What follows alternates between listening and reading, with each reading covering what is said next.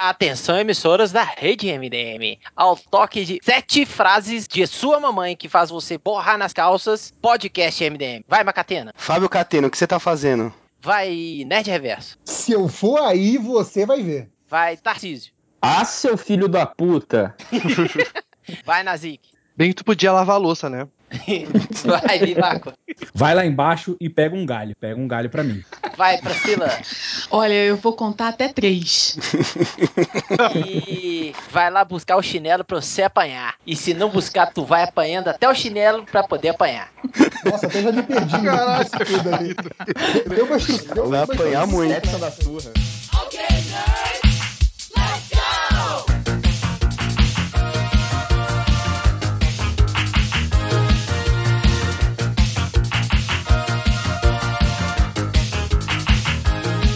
estamos aqui com o podcast MDM, o podcast mais maternal da internet brasileira. Como vocês já viram aí, estamos aqui com casa cheia hoje. Um tema que também não é nada demais. Estamos aqui com Rodney Bukemi, confirmadíssimo pro FIC e pro CXP. É isso aí, saiu a mesinha e é nós que tamo. É isso aí. Macatena Fábio também tá na Catena. mesa comigo. Peraí, É. peraí. Macatena também tá na mesa. Eu e Buquemi mesa no FIC na CXP confirmada. Gastem muito lá, pelo amor de Deus. Vai, vai vender creme? Vai vender necessaire? Eu vou, eu vou fazer um esquema de levar uma necessaire, sério, pra vender. Sério É, mesmo. Estamos aqui com os MDM centrais, ou se você for, da- for leitor da DC, os MDM de Detroit, né? O Nauzica, o Nazik, nosso novo editor. Tais morto.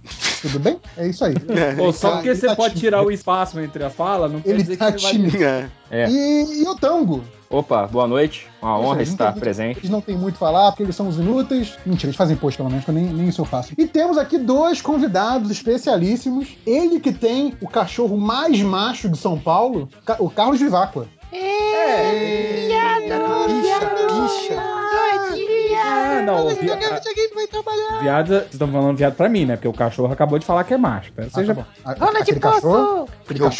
O, o Bruce se ofende. O Bruce, Bruce é sinistro. E aqui, nossa querida convidada, Priscila Queiroz, voltando mais uma vez aí. E aí, minha gente? Ei, linda, linda, maravilhosa. sai pra lá, Star Trek é muito melhor. Ou como diz o Change, a, a Procila, né? que acabou- legal! Jar Jar Binks, Rules. Ai, meu Deus. Nossa, Você sabe qual é o Galera- pior nerd, né, a galera já vem Priscila? pegando pesado, né? A galera já Priscila. chega com o pé no peito. Ah. Elogiando Esse é o pior nerd, é- né? Você gosta de Star Wars, putz, são muito mais Firefly. Esse é o pior de todos. É verdade. Não, esse aí você pode mandar processar. Terra, e joga um peso em cima e joga no mar. Exceto se ele pedir commission. Pro... Podem mandar. Não, não. não. Mesmo pedindo commission vai tomar porrada. Nem se for na pose do Cavaleiro das Trevas? Também. Piorou. Mas vamos lá, o tema de hoje, minha gente. O tema de hoje é o seguinte: na última segunda, pra quem não sabe, foi o dia da toalha, ou como diz o pessoal aí mais bazingueiro, né? O dia do orgulho nerd. Mas enfim, vamos tratar de dia da toalha, que é o, a nossa comemoração tradicional. E no dia da toalha, né? Os nerds comemoram a sua própria nerdice e as obras do mundo nerd e tudo mais. Então a gente veio falar um pouquinho disso. Aqui, todos nerdões de longa data. Vamos falar sobre como saímos do armário no sentido da nerdice, tá? Calma, Ai, Catena. desculpa. A gente não quer saber como, né, outras coisas, a gente quer saber de nerdice. Então vamos falar aqui sobre as experiências de cada um, como é que você se descobriu parte desse grande universo mágico chamado nerd, tá? Então, pra gente começar aqui, né, vamos, vamos ser cavaleiro, vamos começar aqui com as meninas. É, Ai, Catena, obrigada. Eu tinha certeza que ia Cara, falar isso. essa foi anunciada, JP. Essa foi, essa foi. Mas isso é, foi era boa, irresistível, foi- foi era boa. irresistível. Vamos lá, Catena, o que, que você diz aí? Então, aqui em casa a gente sempre teve um espírito nerd, assim. Meu pai já colecionava Gibitec, fantasmas, mas velhaca. Minha irmã lia muito. E eu me descobri nerd o dia que eu comecei a levar gibi na escola pra ler, porque eu ia de, de Kombi, né? Fretadinho. E a galera começou, é, nossa, ó o gordo nerd lá lendo Beatsman, ah, não sei o que. E aí comecei a apanhar. Aí foi quando eu falei pro meu pai, eu tô me batendo que eu leio gibi. E ele falou assim, ah, então você é nerd. Meio que começou assim, com os quadrinhos mesmo. Não foi. Você descobriu no exame de corpo de elite, é isso É, tá mais ou falando? menos. Que a escola que eu estudava só tinha homem, né? Então. é, e toda sala de aula eu falo isso. Tem a. Na minha não tinha menina, mas tem tipo o Gordinho, o, o CDF, o, o Jaime Palio. O Jaime Palio eu já falei. É isso que eu ia falar. É. É, basicamente O- um episódio de carrossel, né? O essa cara, o cara, o cara que desenha sempre tem também, né? Tem o galã, né? O cara que é bonito, toda professora paga pau. E aí eu peguei duas cotas, que eu era o, o gordo bobo e o nerd, por causa dos de é, eu fazia o cara da Kombi parar na banca de jornal pra, pra os formatinhos da, da Puta Abril. que pariu, Olha cara. isso, hein? Nossa. Tipo, antes de chegar na escola, eu falava, ô tio, com como que ele chamava? Edson, tio Edson, tio Edson, para aí na banca, eu quero pegar os G-Mens. E na época meu pai tinha. É, Na época meu, meu pai tinha saria, e aí eu roubava o dinheiro da, do pote gorjeta pra comprar de mim. Cara, o tio olha Edson só. é? O tio Edson é, cara, ele é, ele é. Ele tem agora uma empresa de tretados de faculdade. Olha só. Eu- eu- E ele era o nerd e o marginal, né? O tombadinho que roubava o dinheiro do próprio pai. É o tio Edson, entende? É o tio, tio Edson. Tio Edson, tá o certo. Edson. Aí ele parava, ele achava mó legal, mas o Aldo não achava. Demorou assim. É, É, so- sobretudo que quem você ia na era van contigo, É. né? Chegava atrasado Você apanhou por ser o gordinho nerd, cara? Apanhei. Muito, muito. Muito de tipo, tem cara que vem hoje, desculpa, porque acha que eu sou famoso. Aí vem, pô, vi lá você no, no, no YouTube, pô, tipo aí, cara. Sabe, era moleque, sabe? relaxa. Relaxa, não, só baixa aí dinheiro que aí. eu vou te encher de porrada agora. Cara, pô. Continua aí no Mac, trampando. Ah, Não, cara, se Pelo menos o cara tem bo- emprego no McDonald's, né, Catena? É, pois é, Todo- né? tá, Faz Todo parte. McLanche pintando feliz. parede. puder. Ele trabalha num lugar que tem lanches que são felizes. E você, Catena? Pois é, mas acho que o que é engraçado dessa época, esse moleque que a gente passou, talvez, é o lance de não. Ainda nessa época minha, não tinha internet. A internet tava muito começando, então era muito você ter acesso. Então era muito diferente ter um cara que lia, tipo, no, no colégio que estudei inteiro, acho que tinham duas pessoas que liam e um professor, que era o Márcio lá de mecânica, de mecânica de automóvel, quem me deu a coleção dele de sair da escola pra ir trampar em outro país e tal. E ele era o professor que apoiava, assim, que incentivava, não, continua lendo, o negócio é legal, me ensinou um monte de coisa, quadros e tal. E via que era uma parada saudável. O- Os amiguinhos e a... os professores não enxergavam. Viam como coisa, tipo, gibi é coisa de criança, vai ser nada na vida. Você diria que ele te iniciou, então, nos caminhos da nerdice? É, o meu pai iniciou com as coisas, com as revistas no sentido físico e o cara foi e explicou o que, que era um quadrinho, o que, que era um gibi, né? Ele te ensinou a ler as imagens, né? É, que você faz é até hoje. verdade. Grande Márcio Vassos, abraço, se estiver vivo ainda, né? Porque ele era meio velho já. E eu acho que isso foi legal, né? Até na faculdade de pedagogia eu meio que tretava com os alunos e tal, tipo, e ah, meu moleque lê gibi, tem 6, 7 anos, cara, incentivar a ler o gibi, faz você ir atrás de outras coisas e tal, faz até você escrever Uhum. livro e ir na Fátima Bernardes. Você que fez a pedagogia, você viu muito esse discurso? Que eu, eu lembro que eu vi muito quando eu era moleque, mas eu não sei no meio acadêmico, de que o gibi emburrece a criança? Sim, sim. Porque eles acham que, assim, normalmente é muito Turma da Mônica que lê. Eles acham que Turma Uhum. da Mônica é uma leitura muito simples, muito fácil. Ela não tem Uhum. nada rebuscado, então ela acaba, tipo, sendo muito senso comum, passável. É, E- Então, e cê- generaliza, engraçado. e generaliza muito, né? Vocês lembram quando deu aquela coisa da economia que vazou os scans de uma revista da Turma da Mônica ensinando sobre inflação, sobre o poder do povo, que o povo tem que se movimentar? Não, a gente elegeu, então deixa que quem a gente elegeu cuida. E aí tem um quadrinho. Engraçado, né? Os quadrinhos. Isso foi o que? Década de 90. Os quadrinhos do. Quadrinhos normal, tradicional, HQ Uhum. mesmo, Marvel, DC, ensinava a gente a lidar as consequências das drogas, ensinava responsabilidade, ensinava vingança. É, tem até uma historinha meio, meio, meio bobinha na minha vida, assim, que meu pai foi o primeiro cara que eu tive contato com quadrinhos. Um dia ele me mostrou a coleção dele e comecei a ler. E eu lembro que teve um dia que nem o Vaco, toda a turma da Mônica que deram no colégio, que a turma da Mônica é, falava pai do Cebolinha parar de fumar. E aí meu pai fumava pra caralho, aí eu dei o gibi pra ele e falei assim, ó pai, o gibi, você me mostrou muitas coisas legais, gibi, agora eu tô dando gibi que vai te incentivar a te dar uma coisa mais legal na sua vida, que é parar de fumar. Aí ele Aí seu pai ficou viciado em sentou a melancia. Porrada. É, não, aí ele parou de fumar e eu comecei, eu acho. ele parou e eu comecei. Eu fumo há 30 anos, todos os dias. Todos os dias, não pulo nenhum.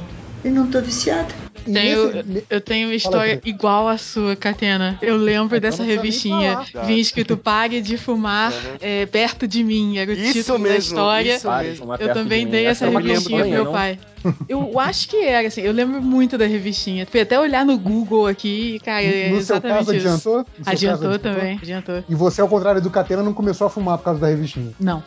Ah, Você foi mais esperto, do- Catena. Não, mas é- essa coisa de que a leitura da Turma da Mônica é simples é uma coisa engraçada, porque a gente acaba, a gente, que eu digo, leitores de quadrinhos do Brasil, que leram muito Turma da Mônica, é, a gente acaba tendo um conhecimento de narrativa visual com metalinguagem, é, mesmo que não apareça com esse nome na revista, que pessoas de outros países não têm, porque não é comum você fazer coisa com metalinguagem, com tipo, personagem que uma hora tá vivendo como se fosse sua vida, outra hora tá dizendo, não, aqui na, na- naquela, aqui no gibi, na próxima página, ah, você não viu no quadrinho passado, né? Eles falando de dentro do quadrinho, cientes de que são quadrinho, que é uma, é uma coisa muito, muito sofisticada de narrativa, né? E que aqui a gente tá muito acostumado, e aí o pessoal por estar acostumado acha que é muito simples, quando não é. Você não tem isso pra criança lá fora, é muito raro você você ter um gibi infantil que tenha um, um recurso tão sofisticado de narrativa. Então a galera fala muita merda, né? né? Tem até a associação que eu acho Por meio aí. estranha, tipo, o professor achar que do Batman é igual de da Mônica no sentido texto e simplicidade, sabe? Uhum. Consegue enxergar isso. Então todo gibi. Eu só conheço a turma da Mônica, então todo gibi é igual ao gibi da Mônica. Acabou. Eu Sim, acho que isso dúvida. tem, um- tem um pouco de culpa dos. Por exemplo, os Estados Unidos, que é grande parte do mercado, eu não consigo falar do mercado europeu. Os Estados Unidos têm aquela coisa do quadrinho infantil e das tirinhas de jornal, eles têm uma tradição com isso. Eles têm Uhum. também uma tradição muito grande com quadrinho pra pré-adolescente, adolescente e o young adult, que eles chamam, que é Uhum. tipo arte. O Art Comics teve o primeiro casamento homossexual, teve que lidar com morte de pessoas, teve que. Muitas dessas coisas. O máximo que a gente tinha pra adolescente eram quatro páginas da Tina no meio do almanac da turma da Mônica. E a gente, e quando as histórias eram um pouco mais densas, tinham ensinado, a gente não entendia, sabe? Tanto Ah. que hoje em dia o Porra Maurício é a Vivaco, prova você, disso. você tá falando merda porque você não conhece a historiografia dos gibis brasileiros. Você, você tá, você tá esquecendo de um, de, um, de um bastião dos gibis para adolescente, que era os gibis do New Kids on the Block que tinha quando eu era moleque.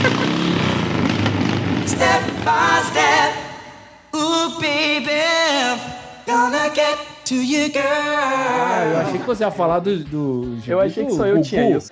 Gibi do Não, Gugu, do Faustão, eu nunca vou O esquecer. do Gugu- o do Gugu era, era pra dona de casa e tal, que não é. Mas o, O do Faustão o New tinha Kids uma... on the Block era a sensação dos adolescentes. Do Gugu era pra mulher que tinha vergonha de comprar a Sabrina, né? E comprar o gibi do Gugu. Cara, eu nunca vou Volta, esquecer réu, volta, réu, volta, réu, volta. Cara, Cara, o eu- gibi do Faustão tinha uma, lembrando dessas histórias que aprendemos, que era um cara quebrando com um pé de cabra, porque lógico, quadrinhos tem que usar elementos que você não vê no dia a dia, quebrando com um pé de cabra um orelhão. E aí ele é assaltado, e o Faustão tá do lado, vendo, né? E ele é assaltado e vai ligar pra polícia e o orelhão tá quebrado. Aí Olha ele fala, ô louco, lição." bicho, viu que ironia? Eu falei, ironia foi ver uma celebridade com um relógio de 75 mil dólares e assaltar o cara que tem só um pé de cabra na mão. Tá certo? Ah, vamos lá, Priscila, o que tem pra contar aí pra gente? Como é que foi a sua descoberta da nerdice? Cara, lá em casa foi, foi mais ou menos a- mais ou menos a história do Catena, assim, porque minha mãe, ela era nerd antes da gente saber o que era nerd, né? E ela tinha uma mega coleção de quadrinhos do Tio Patinhas. Oh, então a massa. gente cresceu lendo Tio Patinhas, quer dizer, da Disney em geral, né? Então a gente cresceu, eu e meu irmão, a gente cresceu lendo muito gibi. Muito gibi, muito gibi da Disney, muito gibi da Mônica. E eu tô nem aí pra quem acha que é leitura leve e, e, tipo, é muito maneiro. E De criança, né? adultos. Adultos que não sabem de nada. É, Então a gente cresceu lendo muita revistinha. Então eu sempre li bastante quando eu era mais nova. Eu só fui descobrir que isso era algo nerd, assim, já tava mais, sei lá, tinha 18, 19 anos, que foi quando eu entrei pro Conselho Jedi. Porque até ali eu gostava de coisas, sabe? Eu gostava de Star Wars, eu gostava de Disney, eu gostava de séries de TV, eu lia quadrinhos. Nessa época eu já, já lia muita DC. E aí, quando eu entrei pro Conselho Jedi, que foi aquele momento assim, nossa, tem outras pessoas igual a mim, iguais a mim, sabe? E foi aí que eu comecei a entender que tinha uma cultura, né? E acho que com a internet também foi meio foi meio abrir os olhos, né? Porque quando eu Uhum. comecei a acessar a internet, eu comecei a achar outras pessoas como eu. Get those nerds! Nerd!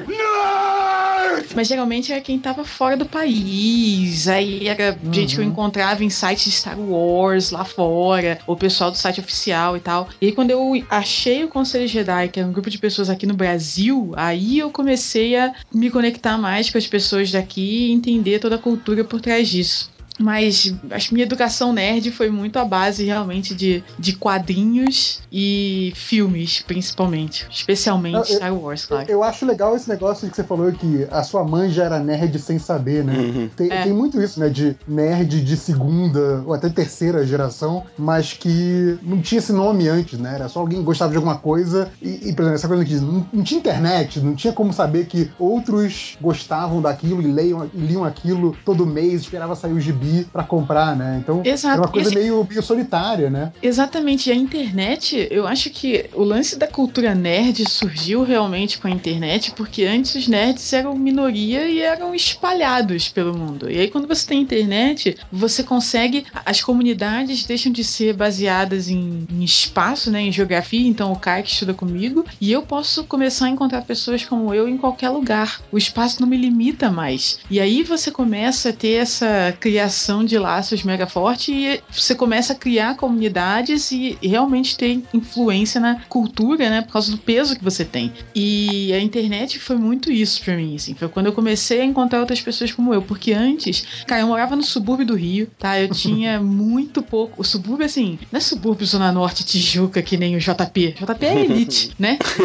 Nossa. E eu morava na Pavuna, entendeu? Não tinha. Pavuna é um nome da hora. Pavuna Pois é, é eu sobrenome de Pavuna. Personagem de League of Legends. É, é da hora. Exato, é da hora. entendeu? Era longe, sabe? Então as coisas demoravam muito pra chegar. Eu era a pessoa que eu tinha amigos que, assim, eu sempre gostei de Star Wars. Star Wars foi uma coisa que me acompanhou a minha infância inteira. E eu dizia pros meus amigos na escola que eu gostava de Star Wars. Isso, vamos dizer que era o quê? 92 por aí. E as pessoas me diziam: "Nossa, mas você gosta de filme velho, né?" Cara, era 77, sabe? O Império saiu em 80, o que as pessoas já dizendo pra mim que eu gostava de filme, filme velho. Então, sempre foi muito difícil, assim, as coisas chegarem lá na Pavuna. Então, quando a internet chegou, e aí quando eu comecei a achar as pessoas, quando eu encontrei o Conselho Jedi também, e eu lembro que um, um dos primeiros eventos do Conselho Jedi que eu fui foi uma palestra sobre Star Wars com o Oswaldo Lopes, grande amigo, e o André Gordirro, que alguns de vocês devem conhecer. Uhum. E foi assim, é uma palestra que era pra durar uma hora. Eu saí do lugar, a palestra já tinha três horas e ainda não tinha acabado. Eu saí porque, como pessoa que morava longe, não dava pra ficar na Zona Sul muito tempo. E eu lembro que aquele momento foi muito assim, nossa, cara, achei minha tribo, sabe? Ficar três horas falando de Star Wars, isso é muito maneiro. Que merda, hein?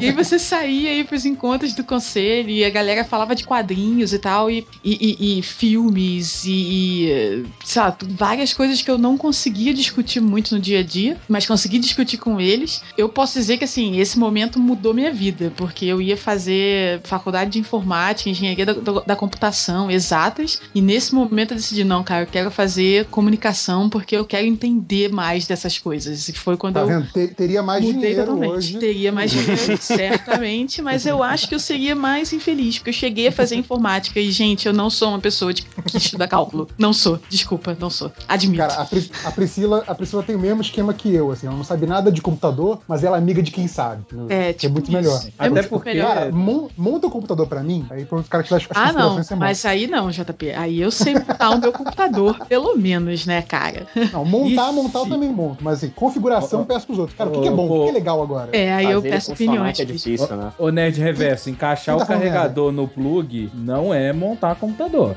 Justo. Né, Cara, aliás, deixa eu- peço- deixa eu peço contar o essa botão história. power também não, Aquela coisa, aquela coisa tradicional de quando o cara não tá aqui, a gente sacaneia ele, né? Uma vez eu tava na casa do Ultra, lá no Rio, e aí a gente tava lá conversando, não sei o que, ele falou que tinha comprado um fone mega foda lá pro computador dele, não sei o que, que agora ia gravar podcast com alta qualidade, não sei o que, não sei o que, e tinha botado lá o, o fone, né? E era, ah, não, e era o fone tinha um negócio lá de, de caixinha também, não sei o quê. Ele queria montar o troço lá, só que ele botou, ah, você vai ver como é que é foda. Aí não funcionava, ele não ouvia o som no fone, não sei o quê. E aí, que porra, que merda agora, né? O negócio tá com defeito e tal. Não, não, você encaixou aqui, não sei o quê, tá ligado e tal. Tá tudo ligado, tá tudo ligado. Ah, viu o driver, instalou, vem com CD, não vem com CD. Eu, eu lá quebrando a cabeça pra tentar ajudar ele. Depois de, sei lá, uns 5 minutos, aí eu virei e falei assim, lembrando aquela coisa de computador, né? Que tem aquelas as três saidinhas que cabe o P2, né, do fone. Aí eu assim, você encaixou o fone no, na entrada certa? Aí tá, tipo, ah, encaixei, tá ali, ó. Aí eu fui olhar atrás do computador, aí ele tinha encaixado o fone no negócio de microfone e o microfone naquela saída AUX. Porra. Aí, cara, podia baixar todos os drivers do mundo que você não ia conseguir rodar isso aí. Enfim, é não, inclusão desenho. digital, né? Vamos lá, Nausica, do Vale do Vento, fala aí. Então, a minha memória é meio merda, cara. Mas eu fiquei fazendo umas lembranças aqui. Então tá e bom, obrigado. Eu, Próximo. eu era pobre. Passar a vez, passa ou repassa. Ah, Próximo. Toma, seu filho da puta. Vai tomar no eu seu era filho pobre, da puta, é pra isso comprar mesmo. porra nenhuma. Então, eu comecei vendo televisão, né, cara? Que era de graça, eu tinha em casa, eu não precisava gastar dinheiro. Chat, Super Sentai, depois começou os animes lá, e eu, quadrinhos, eu comecei a ler aquela revista da, uma coleção da Turma da Mônica que saiu, da Coca-Cola, porque eu não precisava pagar, juntava tampinha de refrigerante, aí comecei a fazer limpa, assim, na frente dos, dos bares, morava na vila, e ia ir pro bar pedir tampinha, porque tinha que juntar umas 12 ou 15 tampinhas pra ir trocar pelas revistas da Turma da Mônica e por uma caixinha, né, era pra fazer a coleção e botar ali dentro. Aí tinha um gibi da Mônica, um da Magali, um do Cascão, um do Chico Bento. E depois, por causa de assistir muita, muito Cavaleiros do Zodíaco e uns outros animes que passavam na manchete, comecei a comprar aquela revista Herói e Herói Gold. Acho que mais na época que tava virando de Herói pra Herói Gold, eu ali que eu, eu acho que eu tenho quase certeza que foi ali que eu vi a capa das Super Aventuras, uma propaganda de Super Aventuras Marvel 22, que tinha ali a Electra na capa assim, que dizia, né, Demolidor versus Mercenário versus Electra, deles morrerá. Eu achei aquilo meio foda isso aí, né? Mas eu não, eu não sei, se, né, eu provavelmente já conhecia filme super-heróis de ver algum filme, alguma coisa na TV, mas acho que de quadrinho assim, nesse nível mais mais foda, acho que foi Super Aventuras Marvel 22. Depois, desenho dos X-Men, né? Pacote básico, jogava bastante videogame, assim, e conhecia uma galera jogando videogame, se juntava na casa do fulano e Beltrano pra jogar e conhecia gente que gostava. E mais tarde eu comecei a jogar Vampiro à Máscara, quando eu tinha uns 17, 16 anos. É, eu comecei a jogar Vampiro à Máscara e também tinha aquelas reuniões de mesa pra jogar RPG e tal. E aí fui conhecendo mais gente. Uh, curtia, né? Aí no RPG tu conhece uma galera mais, como era um pouquinho mais velho, e a galera gostava de pagar de ser fodão, assim. É que o, o RPG tem essa característica, assim, de querer ser mais foda que o outro. E foi isso. Acho que é essa. Você falou de várias fases aí. Em qual, em qual momento dessas fases aí é, o, o, nome nerd, a palavra nerd apareceu? Tipo, ah, não, o que, o que eu gosto, o que eu sou aqui, essa tribo aqui é nerd. Termo nerd, cara, eu acho que foi. Eu me lembro assim, na minha cabeça, a primeira vez que eu vi foi aquele. Quando dava propaganda daquele filme A Vingança dos Nerds, né? Depois os nerds uhum. saem de férias. E aí eu vi aquele nerd, só que porque aqueles nerds eram uns nerds, tipo, caricatos, assim, né? Era o CDF, né, cara? E CDF, é, isso aí. Ele era. É, era os esquisitos, na verdade. Né? Era, era, os esquisitos, né? E, e, era inteligente pra caralho. Eu não era inteligente pra caralho, né? Então. Percebe? Oh, desculpa, que é isso? Mas que filho da puta, olha aí, veja você. Aquilo Maldade. Eu tava no ensino médio, eu estava numa, numa turma que não tinha negão, né? Tinha e aí a galera pegava muito no meu pé, assim, e aí eu pedi pra trocar de turma quando eu passei da oitava série pro, primeiro ano do ensino médio. E aí me botaram na turma dos repetidos. Então era uma galera loucona, galera que gostava, né, de rock and roll, porra maconha e tal. E foi aí que eu me Por isso que era um repetente. Só que aí, é. E aí os caras, e é só que eu usava óculos, tá? Eu não tinha, eu tinha metade daquele do, né, do. Eu, eu, eu tinha aquela cara de mongolão, usava óculos, não, não jogava, não, não era bom em nenhum esporte, só que eu não era muito inteligente, só me quebrei. E eles me chamavam de nerd, porque eu tinha cara de nerd, né? E acabei virando um nerd cachaceiro, mas foi assim. Mesmo. Antes de passar aqui pro próximo, deixa eu só. Ô, Buquem, me acorda aí, por favor, Buquem. Ah, eu tô tá acordado, eu tô falando tanta coisa. Ah, não, tô falando aqui com, com o Nazik aqui falando monotonicamente e tudo mais. Achei ah, que tô seria... desenhando, velho. Tô cagando com quem tá falando. tá, agora mudando completamente, trocando de. Mudando completamente, trocando de seis por meia dúzia. Fala aí, Tango, como é que foi isso, coberta? Cara, então, eu tive. Eu, eu, eu, não tive nem pai nerd, mãe nerd, nem nada. Quem era nerd na minha família era meu tio. Ô, meu tio é tinha um... órfão, cara. Ele era um órfão nerd.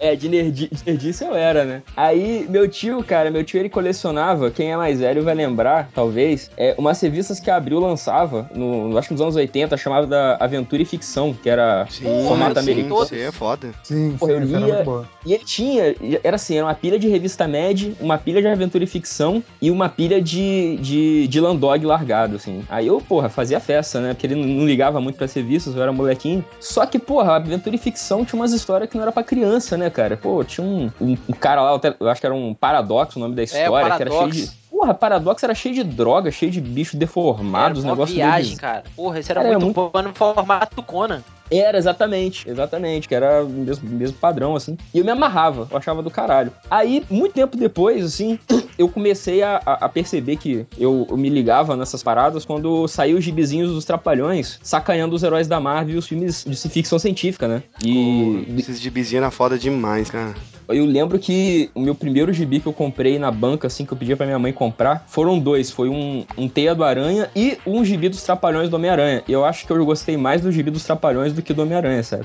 E aí, E eu curtia e tal, mas eu, olhando pra trás, assim, eu acho que eu só me liguei, eu só assumi o manto da nerdice. Foi uma vez que eu tava com. Acho que eu tava na terceira série do, do Fundamental, né? E aí eu tava conversando com um coleguinha meu sobre filme, né? E aí tinha passado na, na tela quente o Exterminador do Futuro 2. Tava comentando e tal, eu virei pra ele e falei, cara, e o pior é que o dia do julgamento tá chegando, né? Porque isso era o quê? 95, 90... 97. Não, não, o, o, eu tô falando assim, ah, gente antes, tá. tá. é, Tá a gente tava em 97. Aí eu falei, cara, o dia do julgamento tá chegando, 97. O colega virou e falou, pô, e pior que a gente nem vai conseguir ver a Copa, né, de 98. Na época eu não me liguei, mas hoje em dia eu percebo, cara, eu tava mais incomodado com o dia do julgamento do que perder a Copa do Mundo.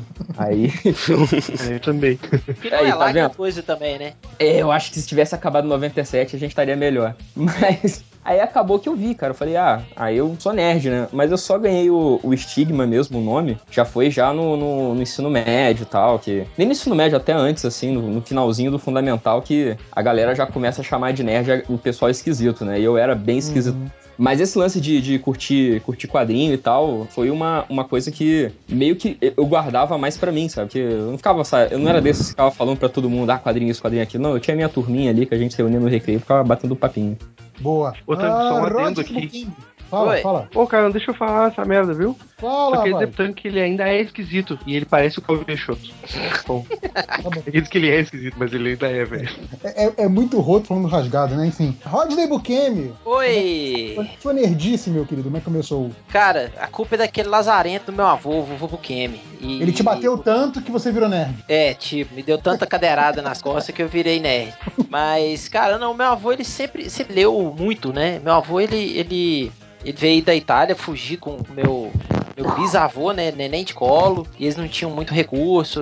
Foram para foram parar em Conselheiro Lafayette. E não tinham muitos recursos e tal. E, e meu avô sempre leu muito. Ele não, ele não chegou a completar o, o, o segundo grau. Que ele se alistou no exército e foi pra Segunda Guerra. Mas lá na Itália, cara, ele, ele comprou uns álbuns europeus do Fantasma, do Mandrake, Flash Gordon, que depois fo- foram perdidos com, com o passar do tempo, né? O, o- o próprio tempo destruiu ele. Foi, foi, foram mãos humanas. E com isso, o hábito da leitura, né? Vendo meu avô lendo aqueles livrinhos de bolso. Não sei se vocês lembram, aqueles, aquela, aquela agente secreta lá, esqueci o nome dela. Gente secreta? Era, É, era cara. brasileiro ou era de fora? Não sou, era o livro de bolsa era de uma personagem e tal. Tinha os de faroeste, né? E tinha uma dessa, dessa espiã aí, eu não sei o que que é, qual que era o Nossa, nome. Não faço ideia. Devia ser Que era tipo um Sabrina o- pra meninos. Benício fazia as capas, As capas. também. Sim, sim. Saca? Grande Grande beleza. Sim, Benício. sim, Benício. Isso. Aí, cara, é, eu vendo meu avô lendo, eu falei, ah, vou ler também. Aí meu avô comprou um gibi do Fantasma, porque meu avô era fã do Fantasma também, né? E eu gostei, pô, comecei a folhear, e aí ia com ele nas bancas e no sebo pra ele trocar, e aí fui me interessando por revista. E com o passar do tempo, cara, minha mãe me deu. Eu praticamente, igual o, o réu, fui alfabetizado quadrinho. E aí, passar do tempo, minha mãe me deu Espada Selvagem de Conan, número 5. Eu tenho essa revista até hoje, ela tá toda fodida já, mas eu guardei E, tipo, você- assim. Você tinha que idade, Rodney, quando ela te deu isso? Porra, cara, era. Conan saiu aqui no Brasil em 82, né, velho? Eu sou É, de por aí. 74. Porque você não tinha nem 10 anos. Aí sua mãe achou maneiro te dar a revista É, do Conan, mó, mó Isso. sanguinolência. Um cara gigante de cabeça, sunga com as mulheres gostosas. a de mulher pelada. Pois é, É. aí, Pedagogia. O maneiro. foi, foi pra Frentex. né? Ah, Peda- não, esse pedago- é um gibi legal aqui pro meu filho de 8 anos. Toma aí. Pedagogia É, do... não, sabe o que, que é? É, Essa Educativo. revista tava no consultório de um amigo da, da, da minha mãe. É, minha mãe, é, pra quem não sabe, é, é dentista, né? Odontopediatra. E ela tinha um, um- Ela trabalhava perto do consultório de um, de um amigo dela também. E aí ele tava juntando umas revistas pra jogar fora e tava essa aí no meio. E aí ele me- ela me deu. Trouxe lá pra casa e falou assim: ó, para de quebrar o quarto e vai, vai ler isso aqui, ó. Toma. Aí eu parei de quebrar o quarto e queria quebrar crânios. Não ajudou muito, né? Tipo, Ajudou muito, aí a, não. a próxima coisa você falou com a sua mãe, mãe, agora eu quero uma espada. É É. porque aproveitando Não, essa. Isso que a mãe Uma do. espada do- afiada. Essa coisa que a mãe É. do Bukemi fez, quem nunca roubou uma revista no consultório médico? Eu roubava todos os gibis da Mônica, nem em qualquer lugar. Olha, É, eu, eu eu também, já roubei roubei revista de consultório médico, eu achei que era só pegar, cara. Achei que tava ali pra isso mesmo. É, então eu também, então, falou, então que. Você é, não, Olha, você não roubou, você Agora que você me falou, eu, eu sei que eu roubei paguei, anos. paguei a consulta, tem um brinde. Eu não, Exato. não acredito, eu não acredito na história do Catena. É. Puta que eu pariu, mas mano, eu não acredito em nenhuma palavra disso.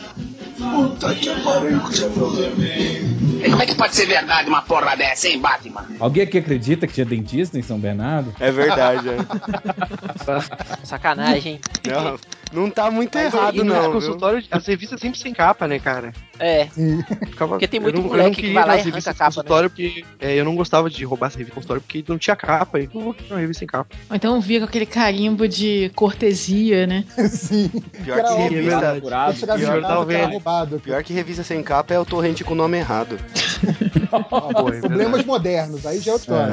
É. Mas deixa eu mundo. continuar aqui. Aí, velho, é, eu comecei a ler Conan e fui descobrindo os outros personagens, né? Que vinham as propagandas da Super Aventuras Marvel, Heróis da TV. E aí descobri que tinha é, histórias do Conan no- nas Super Aventuras Marvel e em Heróis da TV. E quando, eu- quando eu saía da escola, eu ia pra casa de um coleguinha meu, de sala, e o irmão dele ia muito gibi. Tinha gibi pra caralho. Ficava lá na- no quarto do- do- desse irmão dele, fuçando nos gibis lá, em- achando tudo maravilhoso, anotando os nomes das, das, das revistas que tinha o Conan e tal, número pra poder tentar achar, né? E depois eu fui correndo atrás, sebo, comprando tudo e tal, não sei o quê. E meu avô me, me introduziu em Star Wars, cara, também. Ele me levou pra assistir o, o, o Império Contra-Ataca e o Retorno de Jedi. Só que o Império Contra-Ataca eu não lembro de nada no cinema, porque eu era muito novo. O Retorno de Jedi eu lembro, tanto que meu avô ficava falando assim, era Retorno de Jedi, né? Nem era Jedi. Olha, se, se o- se o vovô Bukemi Tipo, falou que era o um romance.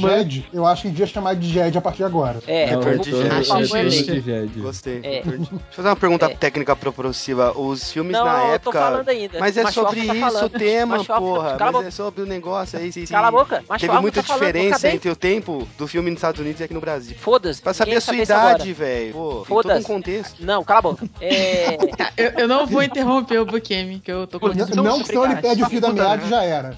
eu vou dar deixa agora, o Macatena. Porque como a Priscila eu também faz parte do Conselho Jedi aqui de Minas. É, eu descobri isso, eu descobri o Conselho Jedi tem pouco tempo, tem uns, uns quatro anos mais ou menos, através de um amigo meu. Então, acho que a Priscila conhece o, o Marciano, que fazia, que faz as armaduras do Stormtroopers. Ele eu não conheço, ele deve ter É porque entrado são vários marcianos saído. no Star Wars, né? Todo dia tem uma merda. Boa! Campeão da noite. Nossa, moleque. Bom, então, deixa lá, lá na CCXP, ô Priscila, tinha os Stormtroopers, as armaduras lá, não tinha? Aham. Então, e- quem faz essas armaduras aqui no Brasil e é o único autorizado pela Disney, pela Lucasfilm, é esse cara que eu te falei, o Marciano Gonçalves, que é o diretor da escola onde eu dou aula. Ah, maneiro. É porque eu saí, Ah. assim, eu parei de frequentar os encontros dos conselhos e tal tem um tempo. E essa coisa do cosplay meio que explodiu quando eu já tava começando a parar de frequentar. E tem muita gente dessa galera que eu não conheço. É, tá muito mainstream agora. Exato. É. A Priscila quis, quis achar alguém sexualmente ativo, né, Priscila? Você Ah, saiu, tá certo. cosplay- Ô, vacilo, cosplay transa. Cara, eu não posso nem falar nada porque eu e meu marido, a gente começou a flertar, vamos dizer assim, no World of Warcraft. Então, cara, Nossa, tipo o Big Bang Theory. vai, Pera aí, o- rolou o... Agora, Priscila, vou ter que perguntar. Rolou o Barra Dance?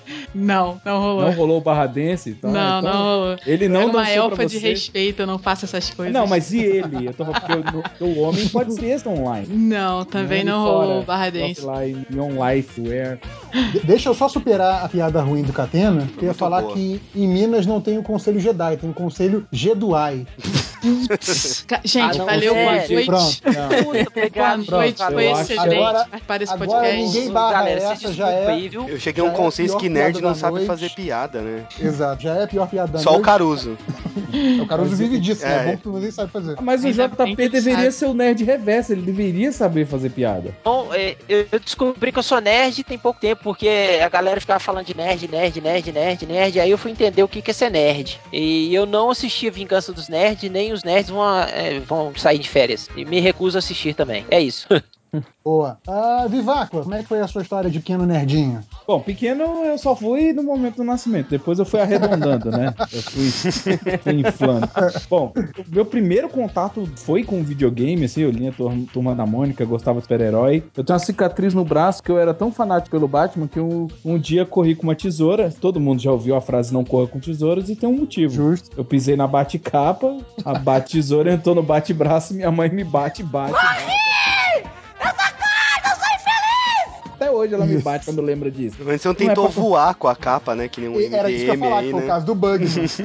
É. O Bugman colocou a capa, o- a toalha vermelha nas costas, achou que era o super-homem e tentou voar da janela. É, sorte que- morreu por sorte. No, é, e o- porque o pai dele não é o Eric Clapton. Porra, presta atenção! E aí, É, Quase continuando. ganhou, quase ganhou o Darwin Awards, né? Ó, velho, que bosta essa aí, hein? Essa, Essa piada deu uma volta ignorei. muito grande, meu Não, eu Deus. ignorei. é, essa foi Continua, babaca. Desculpa, Bom, gente. gente.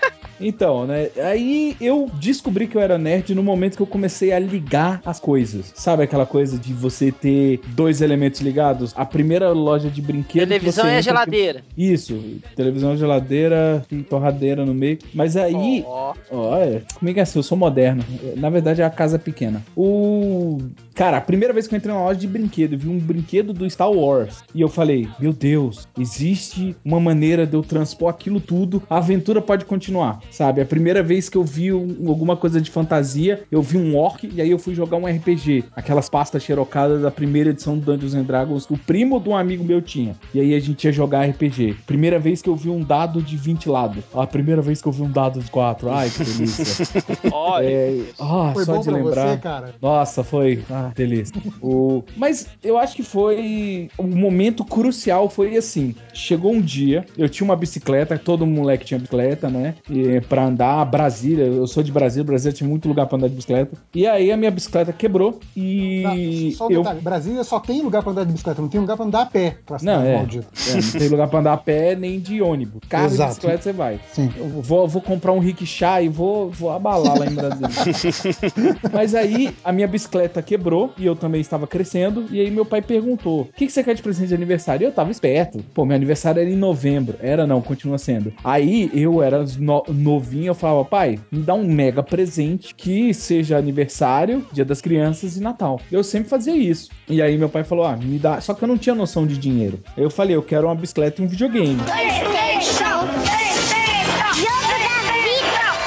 Jogo da vida. Ah, que pena. Gostou, Bernardo? Não gostei. Ah, tudo bem. Beijão, tchau. Tá bom, bicicleta e um videogame. Beleza, vou correr atrás. Aí meu pai chegou e falou: então, videogame é tanto, a bicicleta é tanto. Ou um ou outro. Eu sou gordo hoje, não sou, gente? Qual que vocês Hã? acham que eu escolhi? tá óbvio, né? Qual que eu escolhi. Pô, eu- essas bicicletas de Itaú, eu não consigo subir meio fio, cara. Eu sou o pior ciclista do planeta, cara.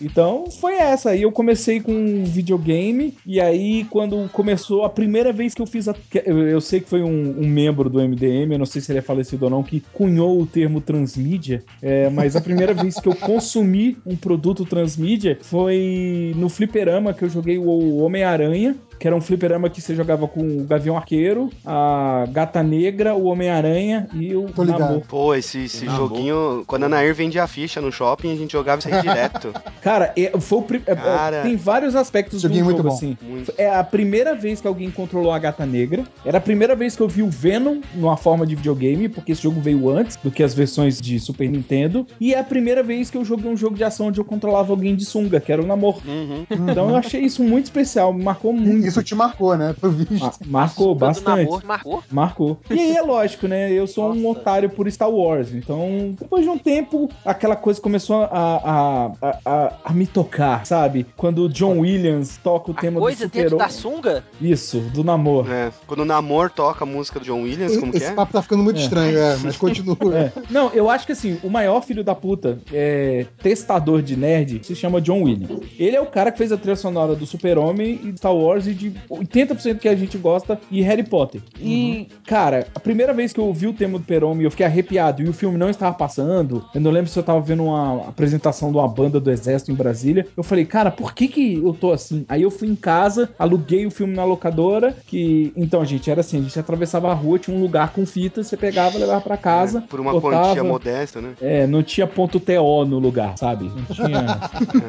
o lugar que não era um desses. Normalmente Tinha que, que, tava. rebobinar a é, fita. Se não tinha multa. devolver. Senão tinha multa. Mesmo A eles tendo um fita, aparelho gente. pra isso, né, filhos da puta. É, mas aí, a primeira vez que eu revi Star Wars.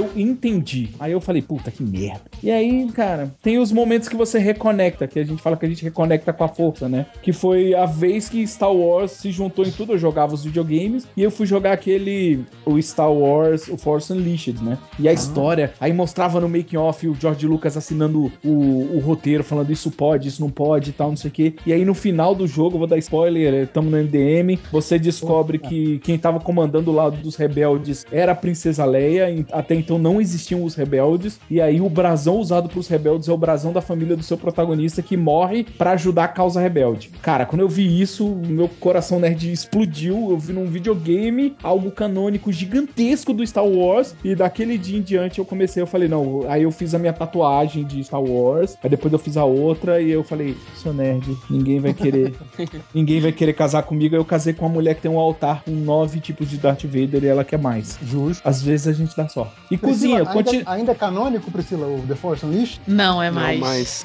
Ah, Não é mais, mas a, Perdeu. mas a ta- Perdeu, Não, calma. Não, a tatuagem é da Aliança Rebelde. O símbolo não mudou. Eu não tatuei nada Então, do beleza, jogo. menos mal. Você só tem que explicar de novo a tatuagem depois. É, eu falo que é um Yin Yang Nerd, porque de um lado eu tenho a engrenagem do Império e do outro a Aliança Rebelde. Um não tem como sem existir, um não tem como existir sem o outro. O Império foi pra destruir as forças que futuramente viraram os rebeldes e o rebelde só existe porque eles são rebeldes e não me preocupa dos demais. Tá, merda, é, é papo nerd mesmo, velho. Olha.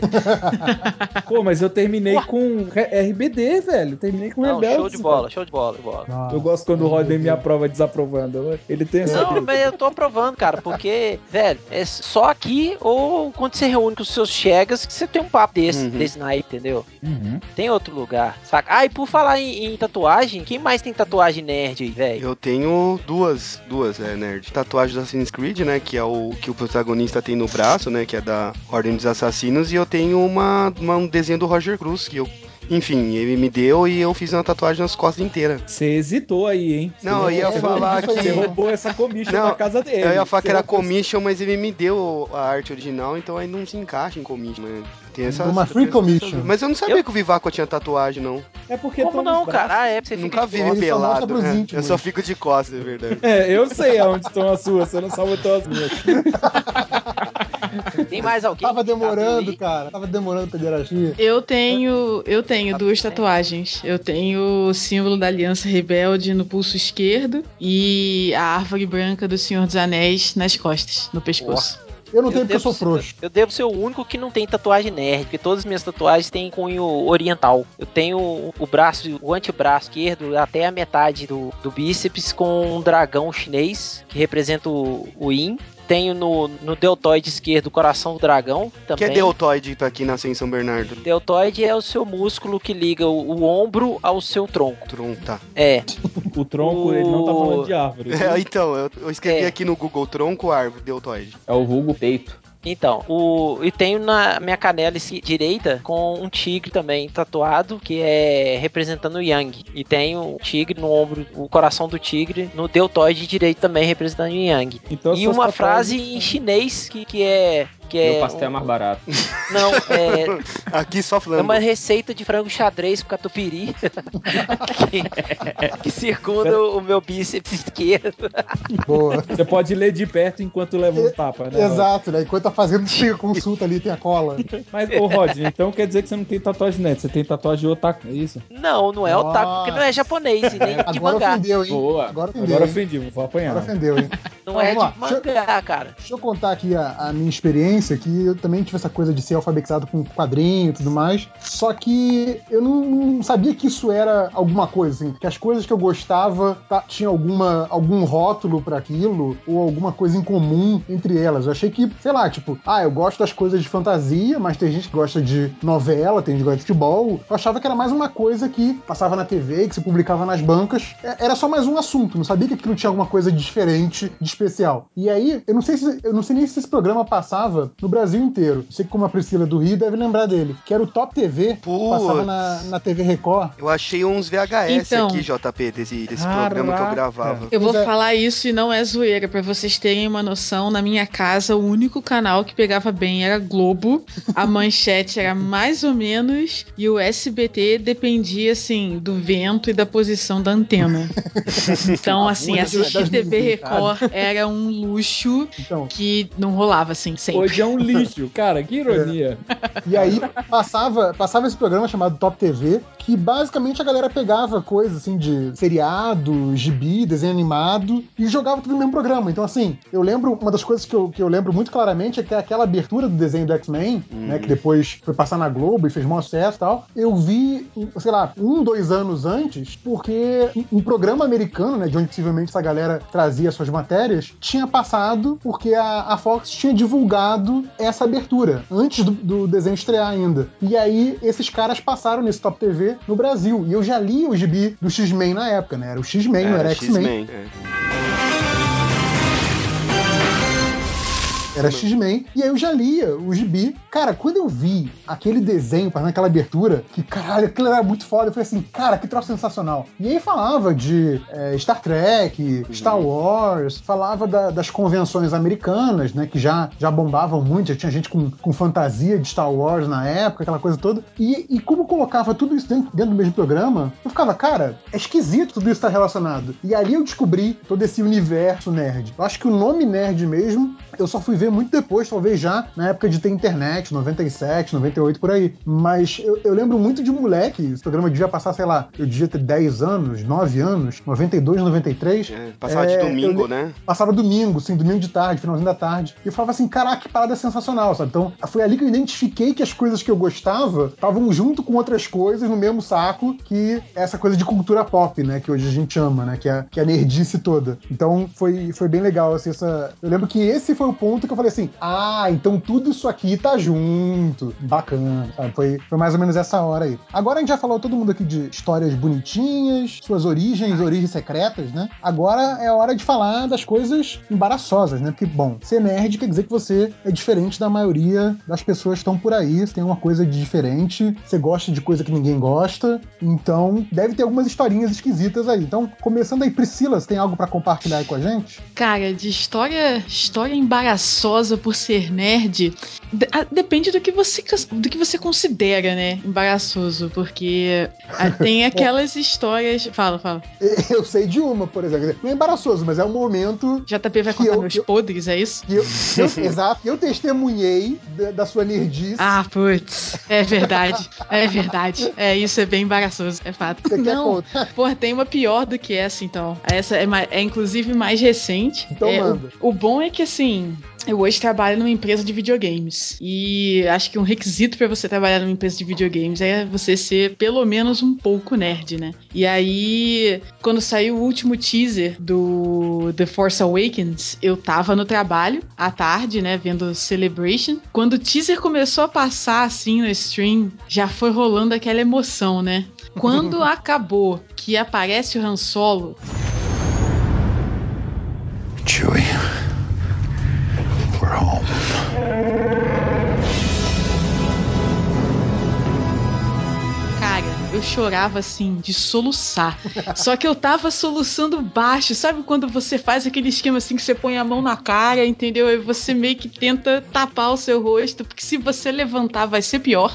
Aí eu tava lá tentando esconder. Daqui a pouco eu sinto aquele tapinha assim no ombro e eu olho o meu chefe do meu lado me chamando pra falar comigo. Eu olhei, olhei para ele assim, aquela cara inchada, aquele olho cheio de lágrimas e ele todo preocupado. Você tá bem? Aconteceu alguma coisa? Tá tudo bem? Você precisa ir embora? Não me fala. E eu assim, não, tá tudo bem, tá tudo bem, tá tudo bem.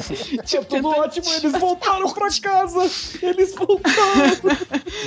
Aí eu meio que eu meio que consegui, né, resolver a situação ali. Aí daqui a pouco ele vira, é, porque ele viu o trailer, óbvio, né? Todos os nerds começaram a ver o trailer. Aí ele viu, chamou todo, todo mundo assim: "Caraca, saiu o trailer de Star Wars, vocês já viram?" Eu falei: "Não, já vi, tô com ele aqui, vou mostrar pra vocês". Aí na hora que aparece o Han, eu virei pra ele: "Você viu agora porque que eu tava chorando?" E ele com aquela cara assim de: "Mas por que que você não me falou antes?", sabe? Tipo, todo bolado, eu assim, pô, eu tava com vergonha, cara. Ele começou a rir da minha cara, porque é assim que a gente faz as coisas lá no trabalho. Mas a história que o JP ia cantar, contar é uma história semelhante, que foi na estreia do episódio. Foi do episódio 3, JP? Episódio 3. Episódio 3, né? Que foi a mesma coisa, assim. Só que o episódio episódio 3 ainda tinha aquela carga emocional, porque pra mim naquela hora era o último, né? Eu nunca mais ia ver Star Wars no cinema na vida. E aí teve nascimento do Luke da Leia e tal, foi muita emoção pra mim. Eu acho que eu nunca chorei tanto numa sessão de cinema ou na vida do que eu chorei naquele dia, cara. Aquele dia foi, foi, foi foda, porque eu, eu ia parando de chorar, aí eu lembrava, aí eu começava a chorar tudo de novo, aí eu ia parando, aí vinha aquele amigo que também tava chorando, aí você abraçava e chorava, assim, nossa, cara, foi muito, foi muito horrível. Mas sempre tem aquelas outras histórias, né, de estreias é, de Senhor dos Anéis e Star Wars, que eu fui fantasiada pro shopping, porque na época, se você fosse fantasiado, geralmente alguém do conselho dos fã-clubes arrumava ingresso com a Warner, e aí a Uhum. Warner falava, não, beleza, eu levo todos vocês pra pré-estreia, mas todo mundo tem que ir fantasiado, porque é aquela publicidade, né? E eu falei, não, beleza, então já vim pra São Paulo pra ir pra estreia, fantasiada de elfa no shopping, essas coisas. assim. Foi, essas histórias São Paulo- rolaram. São Paulo, se o shopping for na Paulista, você não tá chamando muita atenção, né? Não, não, não se tô. For no, se for num shopping mais distante, aí o pessoal olha e fala: o que, que você tá fazendo aqui, né? Mas se for na Paulista, você pode ser elfo, você pode ser. Pode ser qualquer Paul, coisa. Agora em né? São Bernardo vem fazer isso. Você apanha. Vem fazer Nossa. isso e reclama que a galera tá perguntando quanto é o programa, né? É. Vai, vai lá, Catena, você tá falando merda aí, Ah, conta meu, aí sua o meu é, é clássico, né? E no Silvio Santos Darth Vader. Isso aí não tem, não. E- Eu tenho um momento do Catena. Eu tenho um Opa. momento do Catena. Não, mas só, só, só antes de você me queimar, só fazer um resumo. Eu tenho um do Darth Vader, que é uma coleção que saiu na época do, da Ameaça Fantasma, que é tipo Toy Biz Masterpiece. Ele é um- a réplica perfeita do que o ator usa, até o jeito de colocar, então é um capacete bem legal, assim. Aí me levaram, conheci o Silvio, aquelas histórias que eu já contei pra vocês em off. Ele tem alergia a perfume, então você tinha que tomar banho todo jeito, que ele, tipo, pode morrer mesmo cheiro de perfume. E a galhofada que foi, né, entrar lá no palco vestido Darth Vader, e os caras não sabiam nem que música que era a Marcha Imperial, desenhar e tal. SBT, né, É, cara? cara, foi muito. Pô, porra, conheci o Silvio Santos por ser nerd, cara. Foi. foi... SBT é muito mambembe, né, cara? É, muito, é muito tipo casa da avó, assim. E, pô, foi muito constrangedor, porque na época eu tinha feito uma entrevista de emprego numa sexta, numa quinta. Na sexta a menina me ligou, no sábado eu gravei, na segunda eu fui contratado, e a menina falou assim: Meu, fica frio, que isso vai sair só, da, só daqui uns dois meses. Essa parada saiu dia 25 de abril, uma semana depois, no aniversário da minha mãe, todo mundo tava em casa, meu aniversário da minha mãe, essa porra passou na hora que a gente tava cortando o bolo, e eu não tinha contado pra ninguém. E na segunda-feira eu chego no emprego novo, uma semana de emprego, todo mundo aloprando. Caralho, o cara foi no SBT, que foda. Aí foi constrangedor pra cacete, meu, vou me demitir, né, velho? Aí não rolou nada, nem herói. assim. O que que era, Vá, que você ia falar? Então, a gente foi no evento da Namco Bandai aqui em São Ah, Paulo. puta que pariu. E aí, Catena, tinha, tinha um daqueles jogos, é, o jogo chama Lords of the Fallen, que é um jogo onde você é um guerreiro viking nórdico, mágico, medieval, e você tem que matar criaturas grandes. É basicamente isso. E aí o jogo, o pessoal passava e não chegava em lugar nenhum. Aí o Catena começou a jogar e falou, pô, merda, pô, não sei o quê. Aí o Catena falou, faz o seguinte, Vivaco, vem cá. Aí ele tirou o casaco, ficou só de camisa, segura isso pra mim. O Catena ficou lá até matar o chefe. Sabe como é que a gente descobriu que ele matou o chefe? Que ele gritou num evento pra imprensa altíssimo que o produtor do jogo saiu do segundo andar do bar, olhou pra baixo. O que, que tá acontecendo? Cara, toma no cu, filho da puta! É isso mesmo! Vai tomar no cu! Vai tomar no cu! Filha da puta!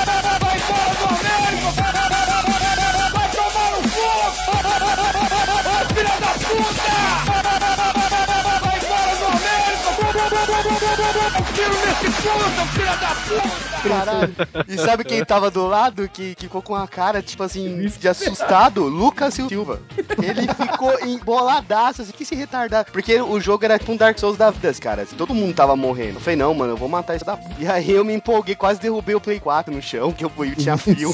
Ah, e o, o Lucas Silva Silva ele trabalha na Play TV, né? Ele faz esse tipo de cobertura. Só que ele é o cara que chega pro produtor e fala: Conta pra gente sobre o Lords of the Fallen, que vai ser lançado no dia 27. Ele fala a ficha técnica e o cara fala: Então, é isso que você falou. Ele é o cara que chega mega preparado pela produção e tal. Aí chega o blogueiro, né? E, e grita, mas assim, de todo mundo parar. Ô, você viu aquele cara que gritou? Você sabe de onde? Ele é o melhores do mundo. Ele é do melhores do mundo. Isso. Ele é Nessa hora, melhores do mundo, o né? produtor ficou feliz que eu fui o único cara aqui na América que matou. E eu dei entrevista documentário da Konami e eu ficava falando pra repórter, você vem pra Vivaco, do like samba? Samba? Porque ela não fala. Cara, o Ela não Catena, falava foi- português e nem inglês direito. O Catena foi o pior entrevistado do mundo. Ele cagou o Brasil. So, do you like samba? Ela tinha um script em inglês que ela não errava, mas quando saiu do script ela não sabia falar inglês. So, do you like the games of Namiko Bandai? Aí o Catena, yes, pretty much. Aí o Catena desviava e ela, what? Samba, do you like samba? Ela- e eu assim, do lado, eu falei, cara, ainda bem que não deu a camiseta da cidade gamer pro Zo- Catena. zoando velho. com a Ainda bem. gringa, né, cara? Vacilo. Mas ganhamos uma estátua Naruto, ó. Foi nesse que ele ganhou o Naruto, Nossa. né? Nossa, que legal, hein? Naruto. Vitória. A Catena falou como vantagem, esqueceu Ah, que não tava na cidade gamer, tá no MDM. O né, massa foi assim, você teve. Eu não sei, eu não sei se dá tempo. Eu não sei se dá tempo de, de ler hoje, mas uh, a Catena teve aqui Chapecó semana passada. Ele deu duas palestras sobre quadrinhos na, na universidade, na no Chapecó. E eu assisti as duas, né? Os dois workshops dele. E aí eu fiz umas anotações das declarações do Catena aqui, né? Cara, meio é- acadêmico. é- é- é se der tempo boa. eu leio depois. Tem Mas umas coisas. não- Mas só pra complementar, Claro, JP, o, o massa desse evento foi ter derrotado o chefe da Euforia 3 segundos. Tipo, caraca, os caras mó foda, que tinha vários caras de blogs fodidos já, que jogavam muito mais que eu. E depois os, a meia hora de constrangimento, de ter quase quebrado o videogame, xingado a TV, falado pra, pra gringa dançar samba. E o pior que E o vai- Catena é daqueles fumantes que se alguém falar pega ele, a gente- o bar onde foi o evento era no final de uma ladeira. O Catena não ia chegar num metrô vivo nunca. Nunca. E, e ali nessa hora você já nem conhecia mais ele, né? Estava longe dele já. Nossa, nossa. Não, pior que ele deixou as coisas comigo, né? Aí, tipo, aí todo mundo olhou pra mim, eu segurando as coisas dele, assim, eu falei, samba, samba, samba. Vai lá, Tango, fala teu momento constrangedor da nerdice aí. É, assim, nada nem perto, né, do- das histórias que eu acabei de ouvir, assim. Afinal, é meio difícil competir. Mas é porque a, a, a Priscila tava falando de em estreia de filme fantasiado, né? Na verdade, eu, eu, eu passei a adolescência numa cidade relativamente pequena aqui no Rio de Janeiro, né? E, e lá tinha um cinema só. E aí ia estrear Shiva! o Matrix Reloaded. E a gente tava fazendo muita expectativa, né, pro filme. A gente realmente achava que ia ser um filme muito bom. Assim, que ia ser o melhor filme de todos os tempos. E aí a gente, a gente não foi fantasiado, né? A gente foi na melhor fantasia que a gente podia. A gente foi de preto. Só que a, a sessão do filme era à noite. Então a gente foi de preto, de óculos escuros, andando até o cinema, que era uma distância muito grande, assim. E todo mundo que passava de carro botava a, janela- a cabeça na janela e gritava, né? Ah, é Matrix! E aí, é Matrix! E tal. E a gente tava achando foda. A gente, caralho, olha só que maneiro. A gente tá sendo reconhecido na rua, olha que foda. E a gente tava de óculos escuros também. Então foi, foi uma parada bem imbecil, assim. Eu me senti muito envergonhado. Você tinha quantos anos? Ah, não, era mais moleque, assim, devia ter 11, 12, sei lá. Ah, aí tudo bem. Aí pode, né? Aí, e a outra foi recente, que dessa vez, assim, não foi nem vergonha, eu, eu achei maneiro, mas eu acho que é porque eu, ta, é, eu tava no mundinho, eu acho que se eu, se eu me visse do lado de fora, eu ia, eu ia me chamar de idiota, com certeza. Que foi quando teve a estreia do, do filme especial de 50 anos de Doctor Who aqui no Rio. Uhum. Que eu fui. Eu tive que ver no Plaza em Niterói, que não tinha mais ingresso aqui. E uma amiga minha queria ir de cosplay. Ela queria ir de, de um personagem lá e tal. Aí ela falou: não, mas você tem que ir também, porque, pô, a gente vai junto e Ixi, tal. cara. Cosplay Aí- não se convence, gente. Cosplay se confirma. Você fala, pô, a gente podia ir. Boa. Não, mas, mas foi o que eu fiz. Eu falei, não, vamos, vamos, não tem problema. Só que eu fiquei pensando, cara, que cosplay que eu vou? Eu não vou ficar comprando roupa. Não tenho roupa. Tipo, minha, minhas roupas é tudo camiseta, bermuda, sabe? Não, não dá. Civil, né? Se- Não, to- não, civil não, porque eu, eu saio na rua uniformizado, assim. Eu sempre saio com umas camisas de quadrinho, assim, daquelas que vende em loja de departamento, sabe? A diferença é que eu sei dizer é, qual é a edição que eu tô vestindo. Eu fico meio envergonhado, mas isso é, isso é triste.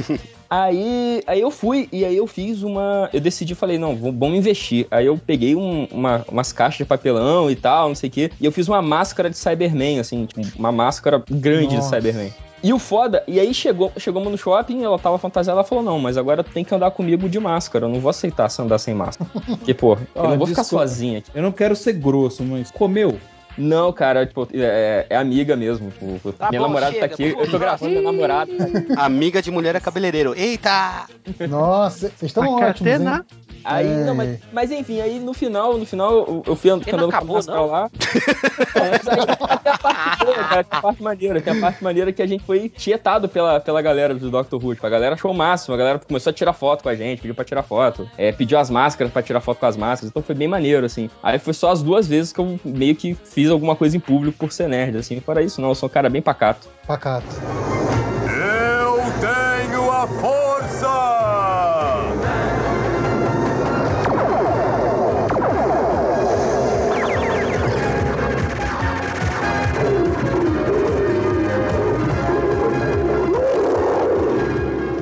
Vira o gato guerreiro. Lembra Evaco no evento do Guardiões das Galáxias tinha um cos pobre de Star Wars que era uma mina e todo mundo tirava foto só pra, tipo, pô, a menina tá aqui, né? Vamos tirar foto com ela.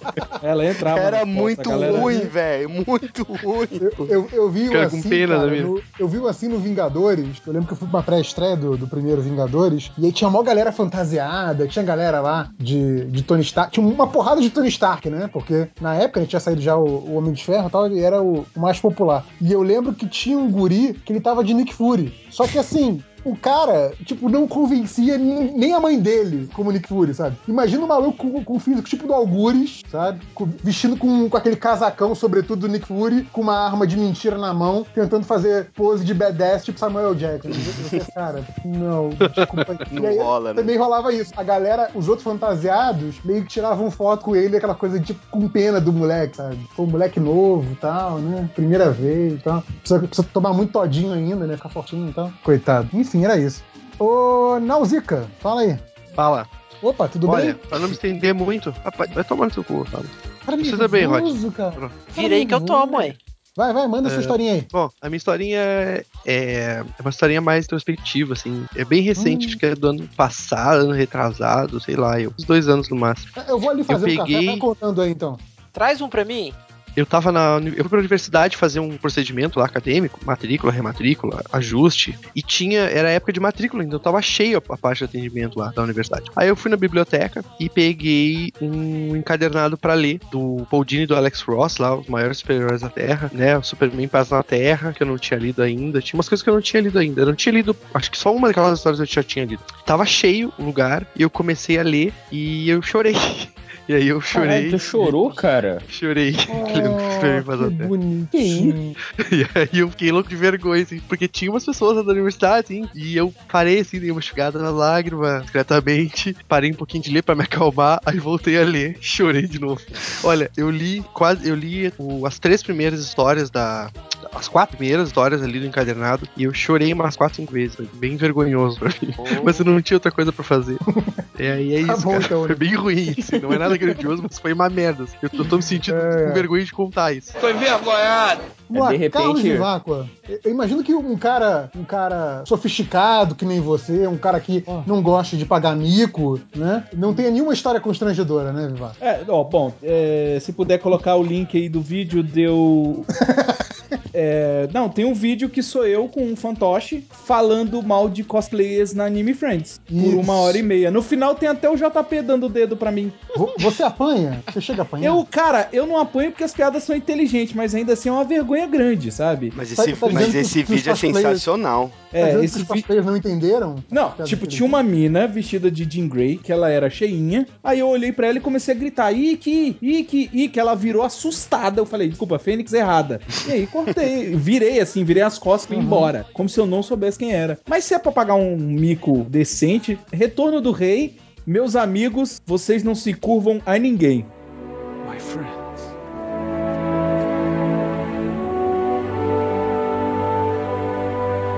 You bow to no one. Quando eu fiz assim, ó, pra puxar as lágrimas, a minha namorada me olhou na época, né, e falou, olhou assim, não é minha esposa, é minha namorada. Eu não acredito que você tá chorando. Eu falei, você chora com Matt McConaughey e Sandra Bullock. Você calha a boca.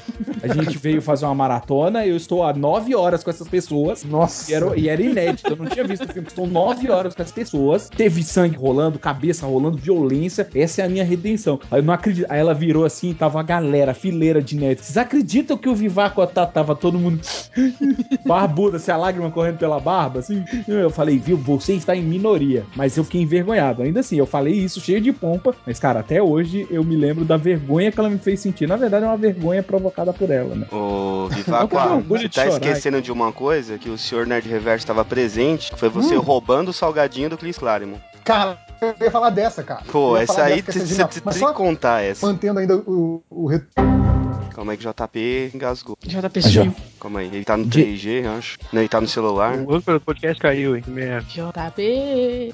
Caiu mesmo. Caiu. Ó, enquanto o. JP não volta, eu vou contar lá pra vocês. Eu, é, sobre um meme que tá presente. Eu convidei um. Antes de, de me chamarem pra editar o podcast do Melhores do Mundo aí, eu fiz um convite pra um, pra um membro do site que tá, né, passando por dificuldades financeiras, sabia que tá precisando de uma grana, pra vir dar um O workshop. Sauron né? me derrubou. Sauron me derrubou. Tá, cala a boca, eu tô contando uma história. E aí, convidei ele pra vir a Chapecó, a um workshop. E ele veio, aí recebi ele na minha casa, né? Tratei, eu e a, e a- a minha namorada, que tratamos da, da melhor maneira possível. E levamos ele, levamos ele pra sair no final de semana, né? Eu ia tocar num, num- pub aqui, e a gente saiu. E nosso amigo, nosso amigo Fábio Catena, né? Palestrante aqui, como estão chamando ele aqui, os colegas lá do Curso de Letras, o professor de quadrinhos, Ó, tomou, tomou um Só lê as figuras. ó. tomou um porre e caiu.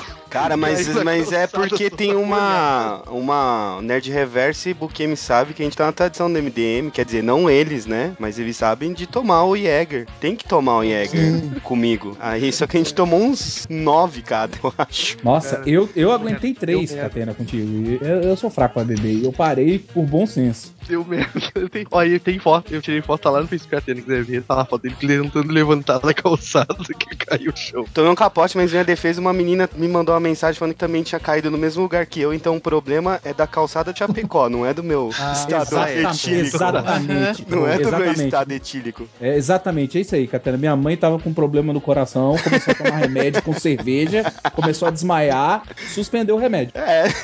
Tá certo. Não, e ne- nessas horas aqui pelos cantos aí é cidade gamer, viu? Não é MDM, não. Não. Isso. Só digo isso. Não, mas voltando lá pra aquela, pra aquela questão lá do Senhor dos Anéis, tá falando que, ao contrário do Vivaco, eu não comecei a chorar naquela cena do Vocês Não Ajoelham Pra Ninguém, porque eu já tava chorando desde o For Frodo. Então, Putz, pode não, escrever. não teve essa de começar a chorar quando eles ajoelham, eu já tava vindo há horas já chorando. Cara, Mas, Senhor. Senhor dos Anéis, eu, é, foi meio tenso pra mim, porque eu vi cinco vezes no cinema e eu chorei cinco Porra. vezes no final. E foi assim, eu, eu Tá, começava a chorar com o, os Rohirrim chegando em Minas Tirith e aquele discurso do, do Théoden e tal. E, e a primeira Hum. vez que eu vi, que foi a pior, eu tava numa sessão de imprensa, então, tipo, a galera lá trabalho, né, e tal. Eu tava indo por um site que eu tava escrevendo na época e eu tava doente. E aí, quando começou essa parte, eu comecei a chorar, mas eu tava chorando tanto, eu tava tão emocionada, assim, de verdade, que eu achei que eu fosse ter um troço, sabe? A, a pressão começou a baixar. Eu falei, Nossa. caraca, eu vou pagar o maior mico de toda a minha vida nesse momento. Mas vai aí eu. desmaiar na sessão de imprensa. Nossa, cara, olha a vergonha, né? Mas, porque- é porque eu tava muito doente, mas eu falei, não vou perder essa sessão de jeito nenhum. E aí eu chorei daquela hora até o final, assim. Na hora que o Sam, que, que o Frodo diz que não consegue ver- lembrar de mais nada, não tem mais nada entre ele and the Wheel of Fire, e eu assim, tadinho do Frodo. E aí o Sam pega ele nas costas e a Priscila se acabando, assim. Aí no, no final da sessão, né, os jornalistas todos saindo e a Priscila lá com a cara inchada. Nossa senhora, que vergonha. Você quer contar a do, a do Claremont, Catena? Cara, eu não lembro direito. Porque quando eu cheguei, ele já tinha roubado. Então, a- qual era o nome, qual era o nome do evento, Vivaco, que a gente tava? Tava Foi no- Anime Friends, Anime só que Friends. tinha uma área dedicada à parte de quadrinhos, né? Que era. Não era Fest? Não, não era Fest Comics, não. Fest Comics. Era parte de quadrinhos Era Anime Brasil Comic Con. Na época ainda não era o evento Brasil separado.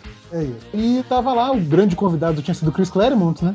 O, o nosso amigo Daniel HDR ia fazer uma, uma apresentação com o Claremont. E como a gente tava lá com o Daniel, a gente entrou com o Daniel lá, tipo, num, num mini camarim que tinha, né? Um espaço lá pro, pro convidado ficar, relaxar um pouco, antes de entrar lá pro auditório. Então a gente tava por ali fazendo hora, esperando o, o HDR chegar com, com o Claremont. Tava eu, o Vivaco o Cateno. Aí, é, aquela hora, né? O evento durou, sei lá, acho que de sexta até domingo. Quando chegou no domingo de noite, que isso era quase o encerramento do evento, vocês imaginam que esse camarim que era cheio de água, refrigerante, chocolate, né, domingo de noite já não tinha mais nada, né? Porque afinal de contas, gente que não era convidada, que nem eu e Viváqua, a gente ficava lá comendo as coisas do, do camarim, né? Olha. É, olha, olha, olha. Aí quando a gente, quando a gente chegou lá, tá lá o Viváqua, e aí tinha assim, o que, que tinha sobrado no camarim? Um daqueles pacotinhos de torcida. Nossa, cara. Por que será, né? Por que É que- sal e por que que gordura. sobrou Nem torcida, eu né? comi. Eu sou gordo e não Porque comi essa ninguém porra. quis. Pois é, porque ninguém quis. Só que aí Sobrou porque o tava Change não tava lá, né?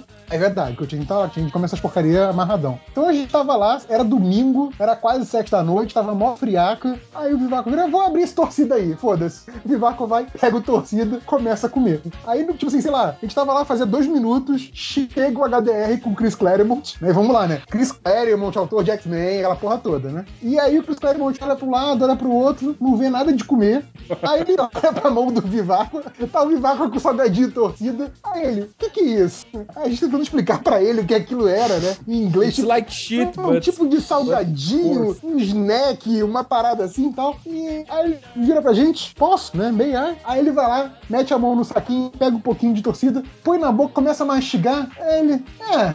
É, not so good, né? Tipo, English, motherfucker, do you speak coisa assim, é mais ou menos, né? Mais ou menos. Mas aí come, né? Tava com fome também lá, o velho e tal. Aí, beleza. O pessoal tava lá fazendo uma apresentação com a, a plateia, não sei o quê, anunciando o convidado. Aí anuncia com vocês, Chris Claremont. Aí o Claremont vai, sai da salinha lá dos convidados, que assim, já tava no auditório. E aí eu viro pro Vivaco, Vivaco, olha pra mão do Claremont. E o Claremont entrou no auditório segurando um pacote de torcida. Acho que foi o, o momento mais baixo da carreira do assim. Foi. E eu ainda virei E olha, e olha que ele trabalhou com Jim Lee, hein? Olha que ele trabalhou com Jim Lee. Cara, eu ainda falei assim, filho da puta, você pode ter matado quem você quiser no, no dia de futuro melhor. Você não roubou meu torcida, velho. Roubou o torcedor do Vivaco.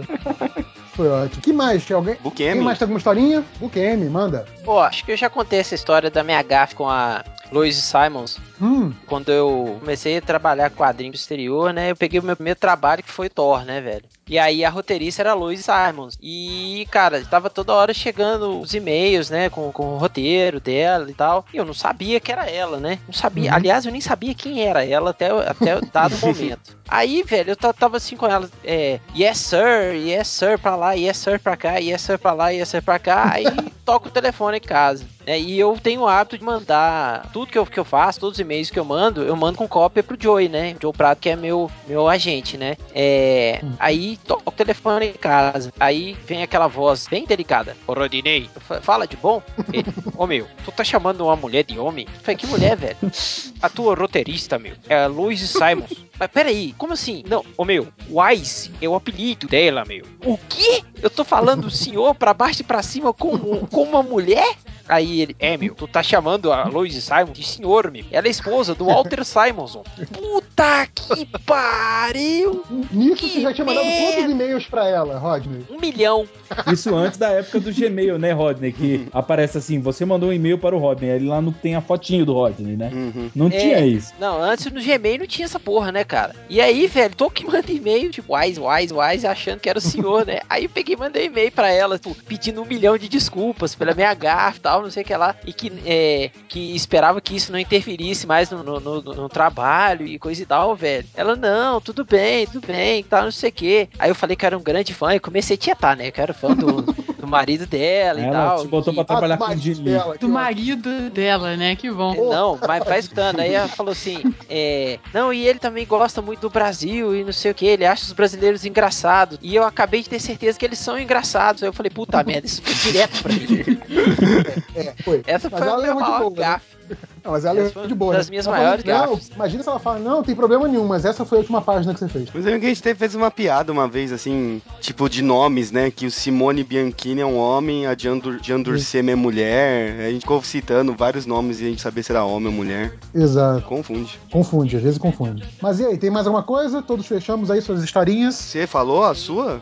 Ah, é boa, tem uma pra falar. Assim, tem uma que na verdade não aconteceu comigo, mas que é boa. Ah, tá. Não, calma, eu, Cheating. eu, vou, eu, eu vou Cheating. falar, eu, vou, eu vou falar uma minha também. Mas a minha, a minha nem é tão engraçada. Mas enfim, o, assim, época de colégio, né? Eu lia muito gibi no, no colégio, e sei, alguns sabem, alguns não, que eu, que eu fiz o colégio militar, né, no Rio de Janeiro.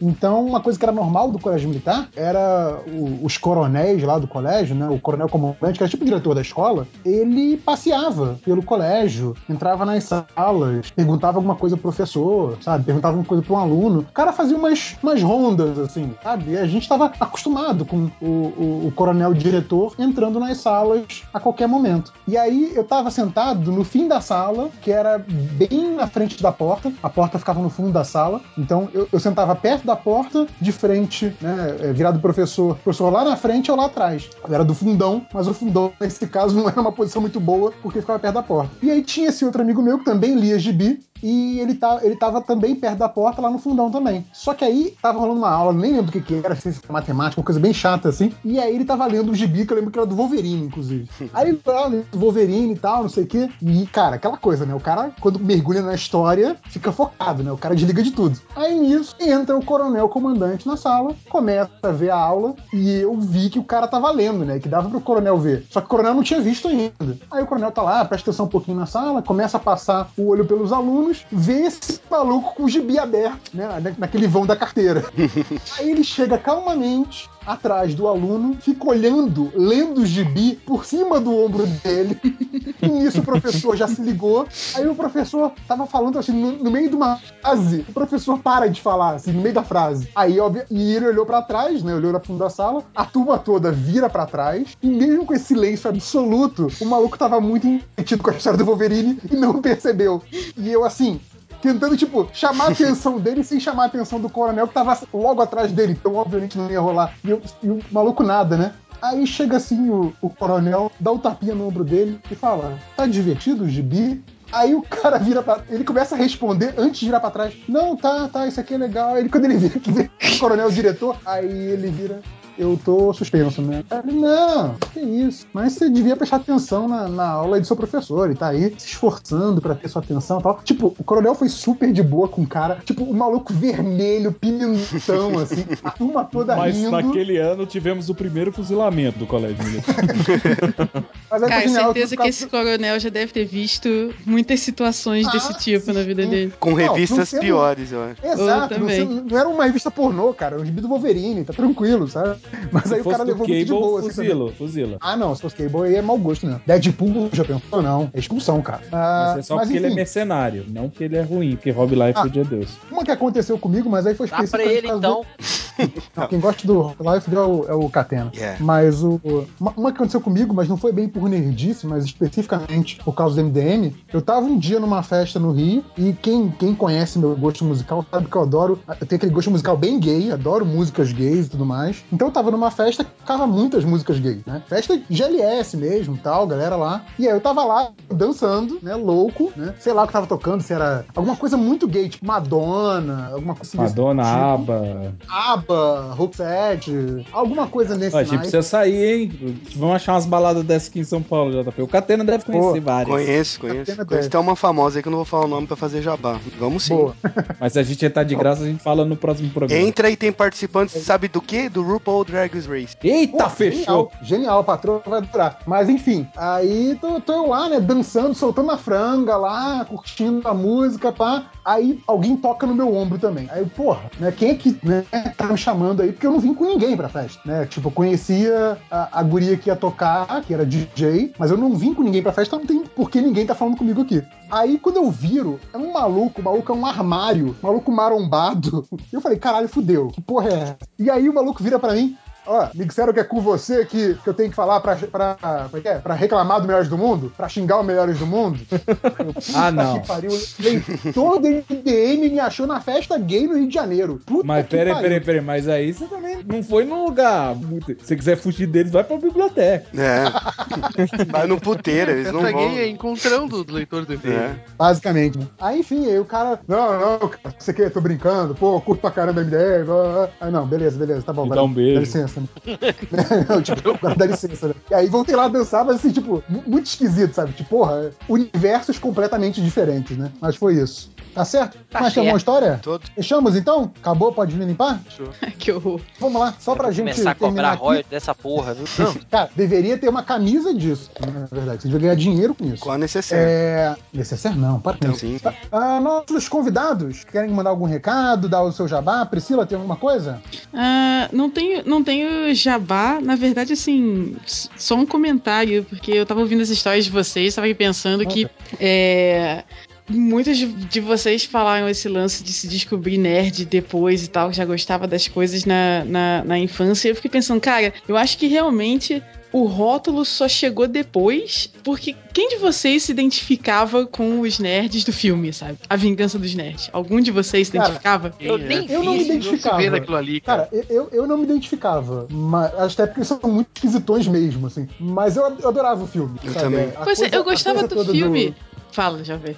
Não, então, essa coisa toda dos caras desajustados, dos caras que não são bem vistos e tudo mais, é, até porque às vezes tinha muito isso, né, do, do nerd apanhando na escola, coisa assim. Então tinha esse lado da identificação, não com, com os personagens em si, mas a coisa de um grupo que se sente deslocado, sabe? Eu falei assim, porra, eu queria ter um grupo de pessoas que se sente deslocada que nem eu e não tinha, né? Só foi ter na internet mesmo. Eu acho que eu só fui me conhecer, assim, associar o rótulo nerd a mim mesma. Realmente foi meio no segundo grau. Eu fazia técnico, eu fiz técnico em informática no segundo grau. E, por incrível que pareça, tinha um grupinho pequeno de nerds no curso de informática. Assim, é, é- é esquisita a noção, mas era assim.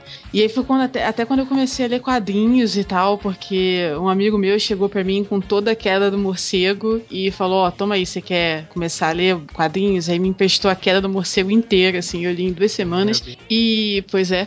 E eu acho que foi aí que E ele, e começou. ele falou assim. pra você, né? Ele falou pra você, ó, isso aqui é uma merda, daqui só melhora. É, eu, eu não lembro, eu não Ah, Na lembro. época era foda, né? Na época todo mundo. Ai, Batman! Eu não lembro, mas foi ali que começou. E, e aí eu comecei a pensar sobre isso também, ouvindo as histórias de vocês, porque eu acho que foi no segundo grau a primeira vez que alguém se referiu a mim e a esse meu amigo e o outro pessoal como nerd, sabe? Porque até então eu não- acho que eu nunca tinha associado esse termo a mim. Se você olha no filme, é- é, eu acho que eu não conheço ninguém que eu identifique com aquela galera, assim. É mais como você falou, Uhum. de, de, de ser um grupo diferente que gosta de coisas que não tá não estão no mainstream, né? Mas demorou a me associar com esse rótulo e entender que, é, como você falou, é uma cultura, né? Que as coisas que eu gostava andavam juntas, faziam parte de uma, de uma cultura diferente. Mas enfim, eu só queria fazer o comentário.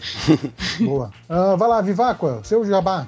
Olha só, vocês podem me encontrar toda sexta-feira junto com o MDMs, com um pouco menos de caos, mas tô querendo levar um pouco desse caos pra lá, no podcast Cidade Gamer, cidadegamer.com.br. A gente não fala de novidades, a gente é que nem o, MDM, a gente fala de velharia. Quando fala de novidade, a gente avisa, tem spoiler e por aí vai. Então se é você bom, quiser ver, é, e se você quiser ver eu falando mal de cosplay, zoando a galera, mas a zoação é boa, acesse o youtube.com/barra Tutu de Minas, que vai ter um vídeo do Anime Friends lá, que é um fantoche que comenta trailer, vídeos da internet e por aí vai. É basicamente isso. E pode deixar comentário, pode invadir a cidade gamer, porque eu preciso é de page view. de Lembrando que o, o Viváqua é um puta editor e tá fazendo pro MDM o vídeo lá do gameplay do PT, né? Isso, que tô- ficou muito tô- já bacana. baixei todos os templates dos- das coxinhas pra botar no negócio.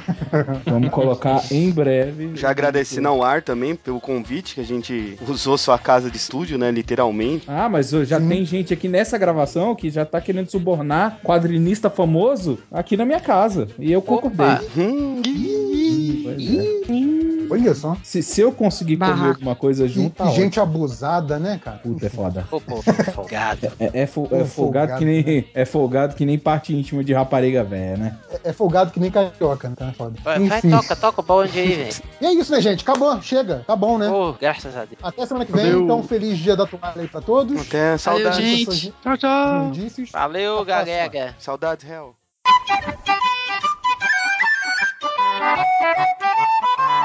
It's the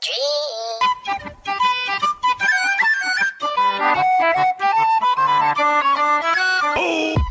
Então, pra quem tava com saudade do réu, foda-se. Continua aqui apresentando essa semana, enquanto os chefes estão de férias. E vamos começar com recadinhos do MDM, né? Quem queria fazer recadinhos aí, recadinhos do MDM. Hoje, como não é o réu, vamos fazer tudo muito diferente. Eu vou começar com na Rodney Bukemi. Pode falar. Opa, esse foi diferente, hein? Diferente. É... Aqui é inovação, cara, inovação. Inovando, inovando sempre. Podcast de vanguarda. É... Bom, galera, é, saiu a, a lista de aprovados do Enem e eu fui aprovado. E gostaria de agradecer minha mãe por todos. Ah, não, não é isso não. É mentira. É o seguinte, saiu a lista de aprovados da, do FIC, Festival Internacional de Quadrinhos, que é aqui na minha terrinha, em Belzonte, Minas Gerais. E eu e Macatena estaremos com a mesa no Yeah. evento. E quem quiser dar um pulinho lá, além do, do, do FIC, estararemos também, eu e Macatena, a dupla dinâmica, estararemos em São Paulo, na Comic Con Experience também, porque nós fomos aprovados para a mesinha. E Yeah. nas duas eu vou fazer o lançamento do meu gibi, é, eu não vou falar o nome ainda, é, e também vai ter o sketchbook do Bookend de 2015, que mantendo aquele mesmo esqueminha, aquela mesma dinâmica, se você comprar, você leva um sketch feito na hora. E vai ter pôster e vai ter. Já pronto. Hã? Desde que seja o Batman. É, já vai ter o Batman pronto lá que você vai comprar na escolha do seu personagem.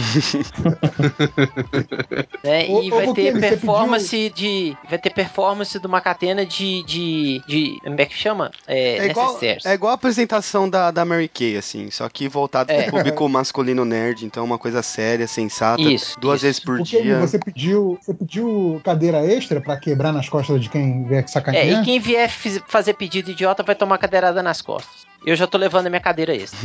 Tá e é certo. isso. E eu não. O pessoal tá me perguntando muito sobre lista de commission, eu não faço muito isso, mas talvez eu abra pra CCXP, não pro FIC, então. Porque, né, a crise. tem, tem que pagar, a crise tá foda, tem que pagar a mesa, tem que pagar Hum. avião, né? Essas coisas não saem. É, então talvez eu faça uma lista aí, mas só cinco commissions digitais Que tam- com Que arquivo. também vai ser qualquer personagem que quiser Desde o que é de Modok. É, você pode pedir um Monok, Modok, qualquer coisa. E se bobear, vai ter a necessaire do Catena pra você colocar seus produtos, suas Olha! lapiseiras. Vamos ver aí, tá rolando aí, né? Olha só, profissionalizando. mais, mais algum recado, Bukemi? Não, eu vou abrir a lista de, de muito em breve. Fiquem atentos aí para os dois eventos. Você vai anunciar aqui também aonde? No Facebook, no Vou Instagram? anunciar no Facebook, no MDM e no MDM e no Facebook. Isso aí, maravilha. Ah, Nazik, tem algum recado? Cri. Não. É, Não, não tem. Tango, tem algum recado? Cara, tem um recado que não é meu, é o recado do Algures, aqui na lista de e-mail, que ele tá O pedindo. também terceirizando o recado, olha É. só. Explorando É, o pois é, né? Vai. Fazer o quê? É, ele tá pedindo pra gente dar, falar rapidinho da, do Catarse, que tá HQ Pétalas, do Chegas é, Gustavo Borges e da Chris Peter. Então, quem quiser, tá lá, www.catarse.me barra pétalas sem acento. Entra lá e apoia. E é isso aí. Boa. Catena, tem algum Ele é recado? bem velho, ele ainda fala os, os www antes da- do endereço, né? Cara, é leitor da MDM, cara. Tem que incluir todo mundo. Catena, algum recado? Recadinho rápido aqui, o Chegas Vitor Coelho montou uma editora massa de quadrinhos aí. Tem até o nosso querido Márcio Fiorito fazendo a capa de um, de um livro que chama Ilhado. É, o. Vitor tá montando ainda o, o site e tal, mas o Facebook já tem os lançamentos dos quadrinhos que eles, que eles já estão, os livros. Deu uma olhada pra ver, né? Porque apesar da cheguice, né? A gente tem que recomendar coisas boas, né? Não só sabonetes e afins. Então é só dar uma olhadinha lá, facebook.com barra metavírus, que é a editora do, do Vitor. Trabalho bacana. E também na UTC, né? Nosso gordinho favorito depois do Vivaco, Fiorito lá, que fez uma capa muito foda, vocês dão uma olhada lá. E jackpot no Catarse, precisando aí, gente, por favor, quem não contribuiu, acho que vai até dia 26 de junho, então tem mais, um- mais um mês. E assim, ó, meu aniversário é semana que vem, então vocês podem contribuir lá como presente de aniversário pra esse cara falido aqui que tá precisando que esse gibi saia. Ó, eu, eu vou, eu vou contribuir assim que você devolver meu guarda-chuva, Catena. Verdade, verdade. Aí eu contribuo. Porque se, se você não devolver, eu vou ter que comprar um outro, entendeu? E é o preço de qualquer coisa lá, verdade. Exatamente. Você me devolvendo, eu posso contribuir o equivalente ao preço do guarda-chuva novo. Verdade. Entendeu? Tem, É tem contribuição de 35? Outro dia eu fui comprar no sinal, tava 35. Falei, caralho, troca o cu, cara. 35 Cara, é caro, né? No. 35 reais um guarda-chuva? É. Pois é. Quando chove, Horror. aumenta ainda. Tem de 30. É o guarda- guarda-chuva gourmet de São Paulo, cara. Foda. Então, quando, quando você me devolver o guarda-chuva, eu faço uma contribuição de 35 lá, que aí pelo menos é por uma boa causa. Verdade, todos os MDMs contribuíram, menos o réu. Eu Ah, não o contribuí, né? também não vou Ah, não, contribuir. ah, não, o Bukemi não. É, o Bukemi é, é outro esquema. Eu já contribuí com uma arte. É, ele deu a Boa. arte lá pra gente colocar no livro. Que já está no Ah, ar ah. lá a arte também. Boa. Aqui mais uns recadinhos. O nosso Chegas também, Leonardo Melo, mandou pra gente um outro catarse, que é o catarse novo do Gralha, tá? catarse.me barra Gralha, tá? A galera lá que faz o Gralha, que vocês já conhecem, fazendo aí um, um álbum novo, um álbum é, bacaninha aí com o personagem da galera lá de Curitiba. E o Fabiano Denardim, o Og da Panini, maldito Og, ele também mandou aqui pra gente o recado que lá na Galeria Hipotética, em Porto Alegre, fica na rua Visconde do Rio Branco, 431, Porto Alegre, a partir do dia 30 agora, então amanhã, eu acho, até o dia 18 de julho, tem duas exposições aí. Um é Tormenta, o Desafio dos Deuses, e outro Cartoons em Cartaz. Então, para quem gosta é, de cartoon, para quem gosta de RPG, vai ter essas duas exposições bem bacanas rolando lá na Galeria Hipotética. Tem lá, pode, pode procurar lá também no site, Galeria Hipotética, pode procurar lá. Tem todas as informações lá que vocês precisam. Começa amanhã, vai até julho. É, Catena, se alguém quiser comprar camisa do MDM, faz, faz como? Fiction Corporation, tem o banner lá no, no site do MDM, só entrar lá. Além do MDM, tem as camisetas do Demolidor. que são muito bacanas. Sim. Tô escolhendo uma ainda, não sei qual que eu vou levar. Tem também é, lá no. Você falou do, da- do site do MDM, tem ali a barra lateral. Tem a Vex Store também. Vocês podem comprar é, livros, RPG, quadrinhos, essas porra toda, com 10% de desconto com código MDM. Só botar lá no carrinho, lá na Vex Store, tá? Uh, Bukemi, se a gente quiser falar com o MDM nas redes sociais, faz como? Você liga no 031 1406 e fala com a gente. Boa. Ou, Ou você escreva procura- para nós. Ou você Ou você procura no, procura no Melhores do www.facebook.com barra Melhores do Mundo. Ou você entra no Twitter, é, arroba Melhores do Mundo. Ou no melhoresdomundo.net. É isso. Beijo. É isso, é isso. Qualquer rede social aí, procura Primeiros do Mundo, não sendo os caras lá do teatro, é nóis. É, porque a gente não certo. perdeu um catarse, né? Que todo mundo vem perguntar, pô, vocês estavam com catarse e não avisaram, né? Eu- A gente nem fez o falando. Catarse. É, né? Não, exato, acho que falando, ah, não, porque os caras não passaram catarse. A gente nem catarse conseguiu É. fazer, cara. Os ca- caras do catarse não iam nem aceitar a gente lá. Enfim, é, chega de recadinho, mais alguma coisa? Vamos lá, dou-lhe uma, dou-lhe outra, acabou? Vamos lá? Não, acabou. Alguém, alguém, alguém? Não, fechou? Vamos para a leitura de comentários, vai!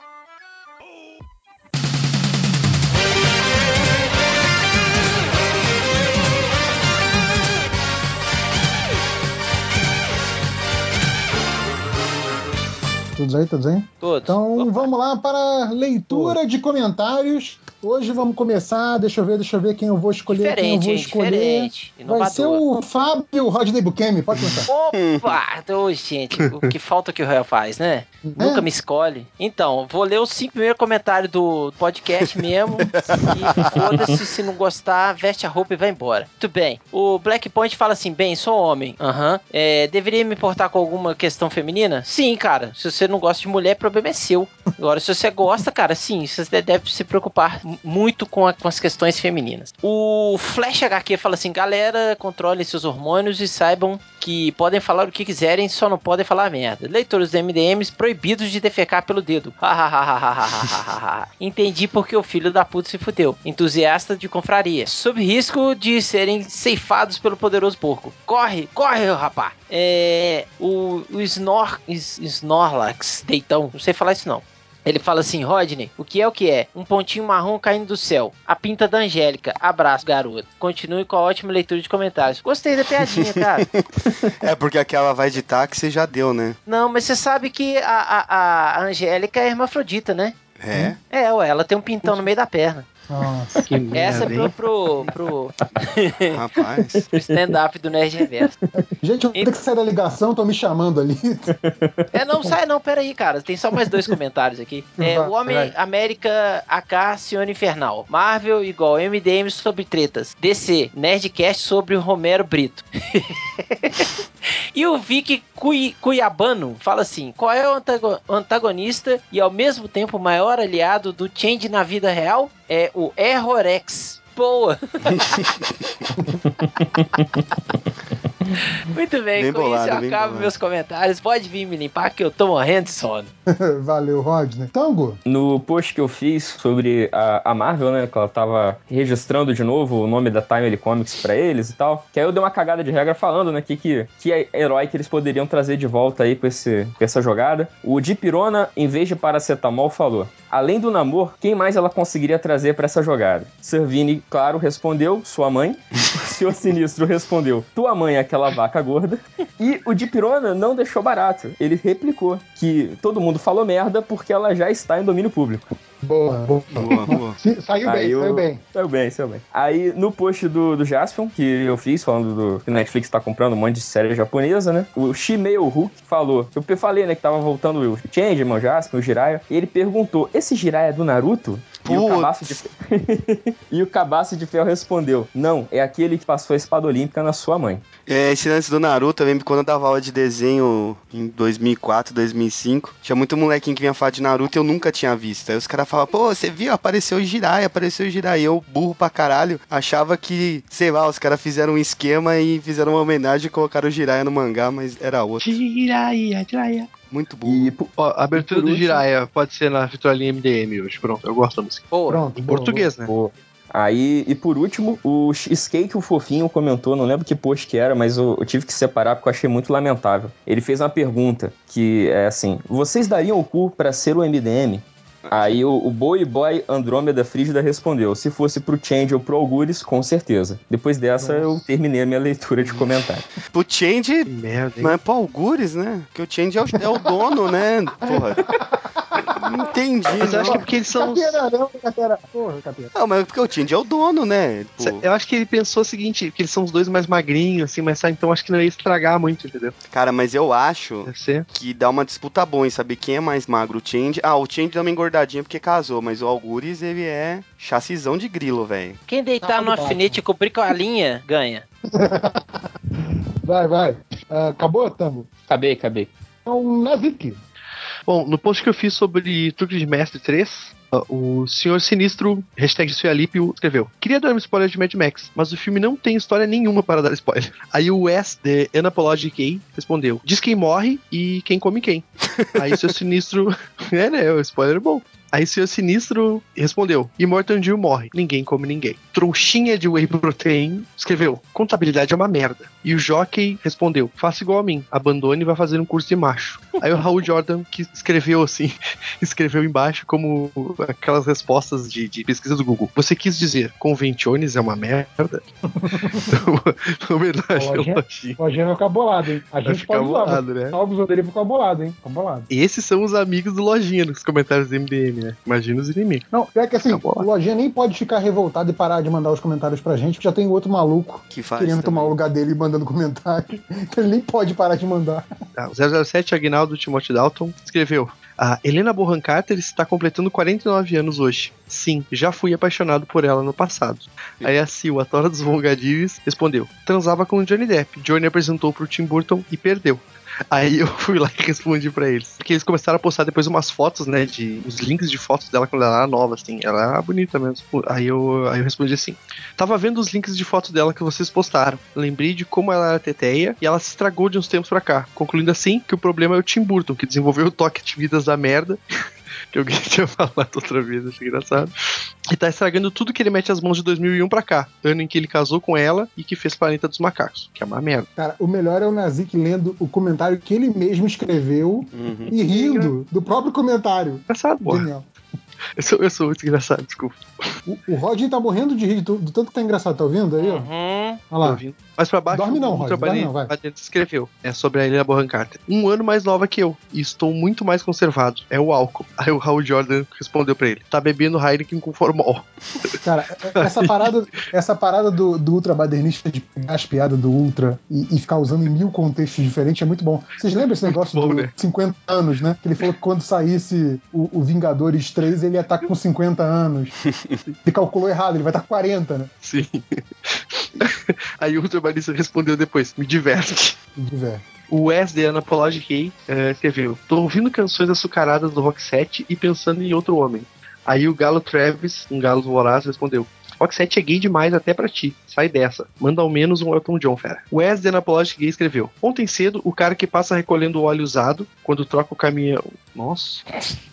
Isso, É muito comprido, Tá- tá velho, mas é difícil, engraçado. tá fóssil. Quando troca o óleo dos caminhões, a gente guarda o óleo velho e revende. Então o cara que esse que ele é apaixonado foi lá. Tava sem ajudante. Meu pai mandou ajudar ele. Só que me sujei de óleo, claro, caiu na roupa e até na cara. Aí o lindão que faz o recalchutagem de pneus e que me dá um sorriso e uma piscadinha marota quando vai embora, veio justo ontem cedo.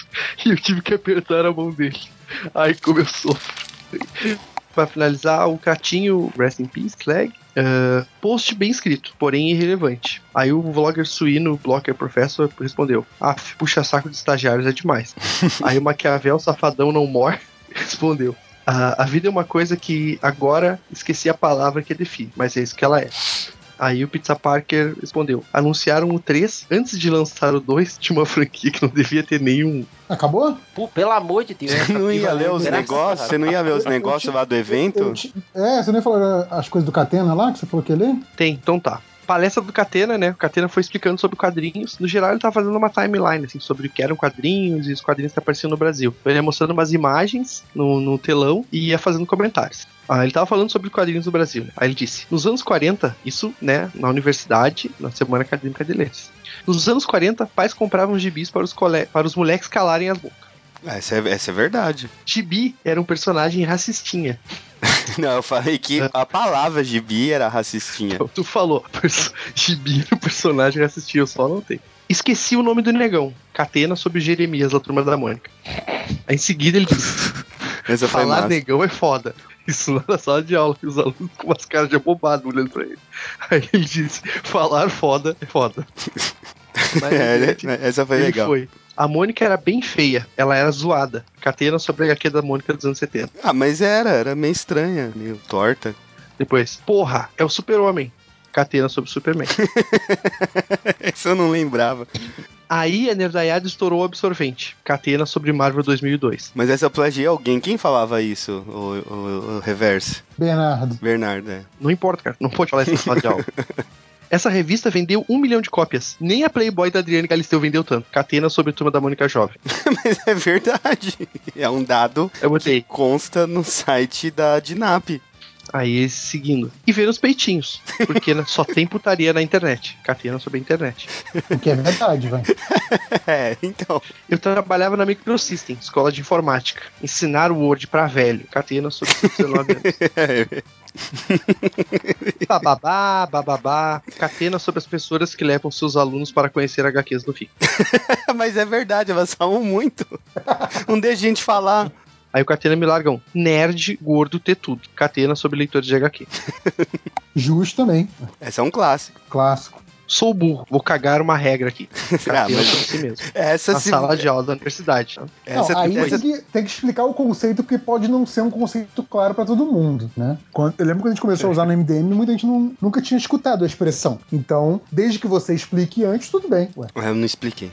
Aí, continuando. Tomou um pé na bunda. Catena sobre a saída de Gustavo Duarte da Folha. É, mas é verdade. É muito nerd. É tipo um Inception de quadrinhos. Catena sobre os balões de fala de Bidu Caminhos. As meninas são muito fodas. E os caras são dois merda. Catena sobre os personagens de shampoo do Roger Cruz. Mas vocês viram shampoo? É verdade também. Bando de dois é um bando de cangaceiros indo caçar dois cangaceiros revoltos. Catena sobre a HQ de Danilo Beruti. É, mas é isso, cara. Slot é um cara dodói. Personagens de. Dodói é foda, cara. Depois, pra finalizar, como é o nome daquela gordinha? Catena sobre a personagem Tuga de Piteco em. Eu ia falar Acabou, né? gordelícia. Também é verdade. Então, Acabou. Catena, se vocês querem, quem quiser contratar um, um né, pra palestrar, um cara com a É, linguagem. então, ele, é, ele é palestrante barra animador de festa. É, né? porque os alunos depois me adicionaram no Facebook e teceram vários elogios, gostaram. Porque, né, às vezes palestras não são assim, aquela coisa séria, chata, onipresente. Eu participo, interajo, falo bobeira. É, tá É, é bom, é bom pra caramba, assim, é legal. É, é bem cotada. Coloquei lá no LinkedIn já também. Que vai, Boa. né? Vai que, né? Boa, garoto. Todos os eventos que eu falo certo. qualquer coisa, eu tô colocando no LinkedIn. Né? Alguma certo. hora vai. Vai, Catena, pega os teus comentários aí, vai. É, o Yannick Rama tava tocando tweets com o Ultra e o Catena outro dia sobre uns certos nerds apreciadores de artes plásticas e tal. E só aí percebi o quanto o reboot do Ultra acabou com a essência de seu personagem original. Ninguém curte esse Ultra anti-badernista. É porque o Ultra virou pai, né? De novo, aí ele tá mais contido. Mas a, a essência do Ultra tá lá. A gente, a gente não, eu amo ele do mesmo jeito ainda. A gente não é. É, eu vou, não vou né, falar por todos, né? Porque Não, eu vou dizer que amo também, senão depois ele me, me dá ban lá do grupo do WhatsApp. Saudade do Ultra. Thiago de Araújo Ribeiro. Se o rei dos escritores foi no encontro lá da Fátima Bernardes e o Podegoso deu entrevista de terninho pra Globo, com certeza o MDM vai pro Roda Roda Jequiti. Eu imagino o Change. Boa. Lembra quando o Change foi no. to- Era todos contra um, né? Todos contra um, né? É, assim. Todos contra um. Caraca, ia ser muito engraçado. Uh, Cíntia Coelho. Se nada der certo, a DC pelo menos fez o filme Liga da Justiça vs Liga Bizarro. Lego, no caso, que é um sucesso. Outro dia o Change falou isso, né? Que a DC devia só investir nos filmes de Lego, que ia ser muito melhor do que investir Porra, em, ia tipo, ser muito foda, assim. Batman, Coringa Móvel, essas porra aí, foda né? mesmo. O filme do Lego é fantástico. É... Cara, mas, mas pensa pelo lado bom. Pelo menos a DC podia fazer pior. Podia botar o Snyder pra fazer o filme do Lego e estragar o Lego também. Ô, caralho, Então- imagina o Zack Snyder fazendo os Lego explodir em BH. Pois é, pelo menos, pelo menos o Snyder tá só fazendo o filme dele, ainda não estragou o Lego. Ainda. Ainda. Preste atenção, ainda. Tem, tem tempo pra tudo, né? Ronaldo Costa, não está na hora dos MDM se unirem em fazerem uma bela HQ de seus personagens? A gente vai fazer um catarse, porque, como diz um outro cara aí, que eu não vou citar nomes, catarse é o jeito mais fácil de ganhar dinheiro pra fazer HQ, que é injusto dizer isso, que o. Jackpot não está pensando assim. Mas um dia, com o, o, o, o famoso Patreon do MDM, a gente vai fazer tiras online semanais. A galera vai poder curtir a gente desenhado. E aí aproveitar esse gancho que a galera MDM tá morrendo lá, ninguém faz mais fanart nossa, não manda pra gente publicar? É, quem cuida disso aí é o, é o triplo. Triplo. É, eu vou cobrar ele amanhã. É, Daniel Correia, como é que Tipo, vai faz uma galeria MDM com o meu avatar. com o avatar do Nazika, na o avatar do Tango? Apesar que eu mandei pro Tango ontem, tinham feito um desenho nosso há muito tempo atrás. Ano Pois passado é, foi. pois é. Pra Jano- E é o único assim, e não dá pra usar, não dá pra cortar, usar de avatar, né? Porque tem uma mira na minha cara. Então, eu continuo usando minha montagenzinha ali com, com Carlos Gardel, que tá, tá tranquilo. Você fez o curso de é Photoshop do Change, né? Pô, fiz no Paint, cara. Eu tenho o maior orgulho daquela montagem. Então, curso de Photoshop do, do Change. Com certeza. Formando classe de 2003. Ah, era uma homenagem a uma, aquela capa famosa do Life, de que tem o Cable e todo mundo na mira do, da arma. Sei qual sim, é. sim. Isso é foda. Ops. Falando em Life, eu fui numa feira de HQ com o Nazik e comprei o Rapine Columba. Por quê, cara? Porque o meu tava muito estragado. Pelo amor de comprou Deus. merda. Tá. Daniel Correia, vai, vai, como é que vai ser a nova era do MDM? Vai ter MDM Office? Aí eu fiquei pensando no The Office com MDM.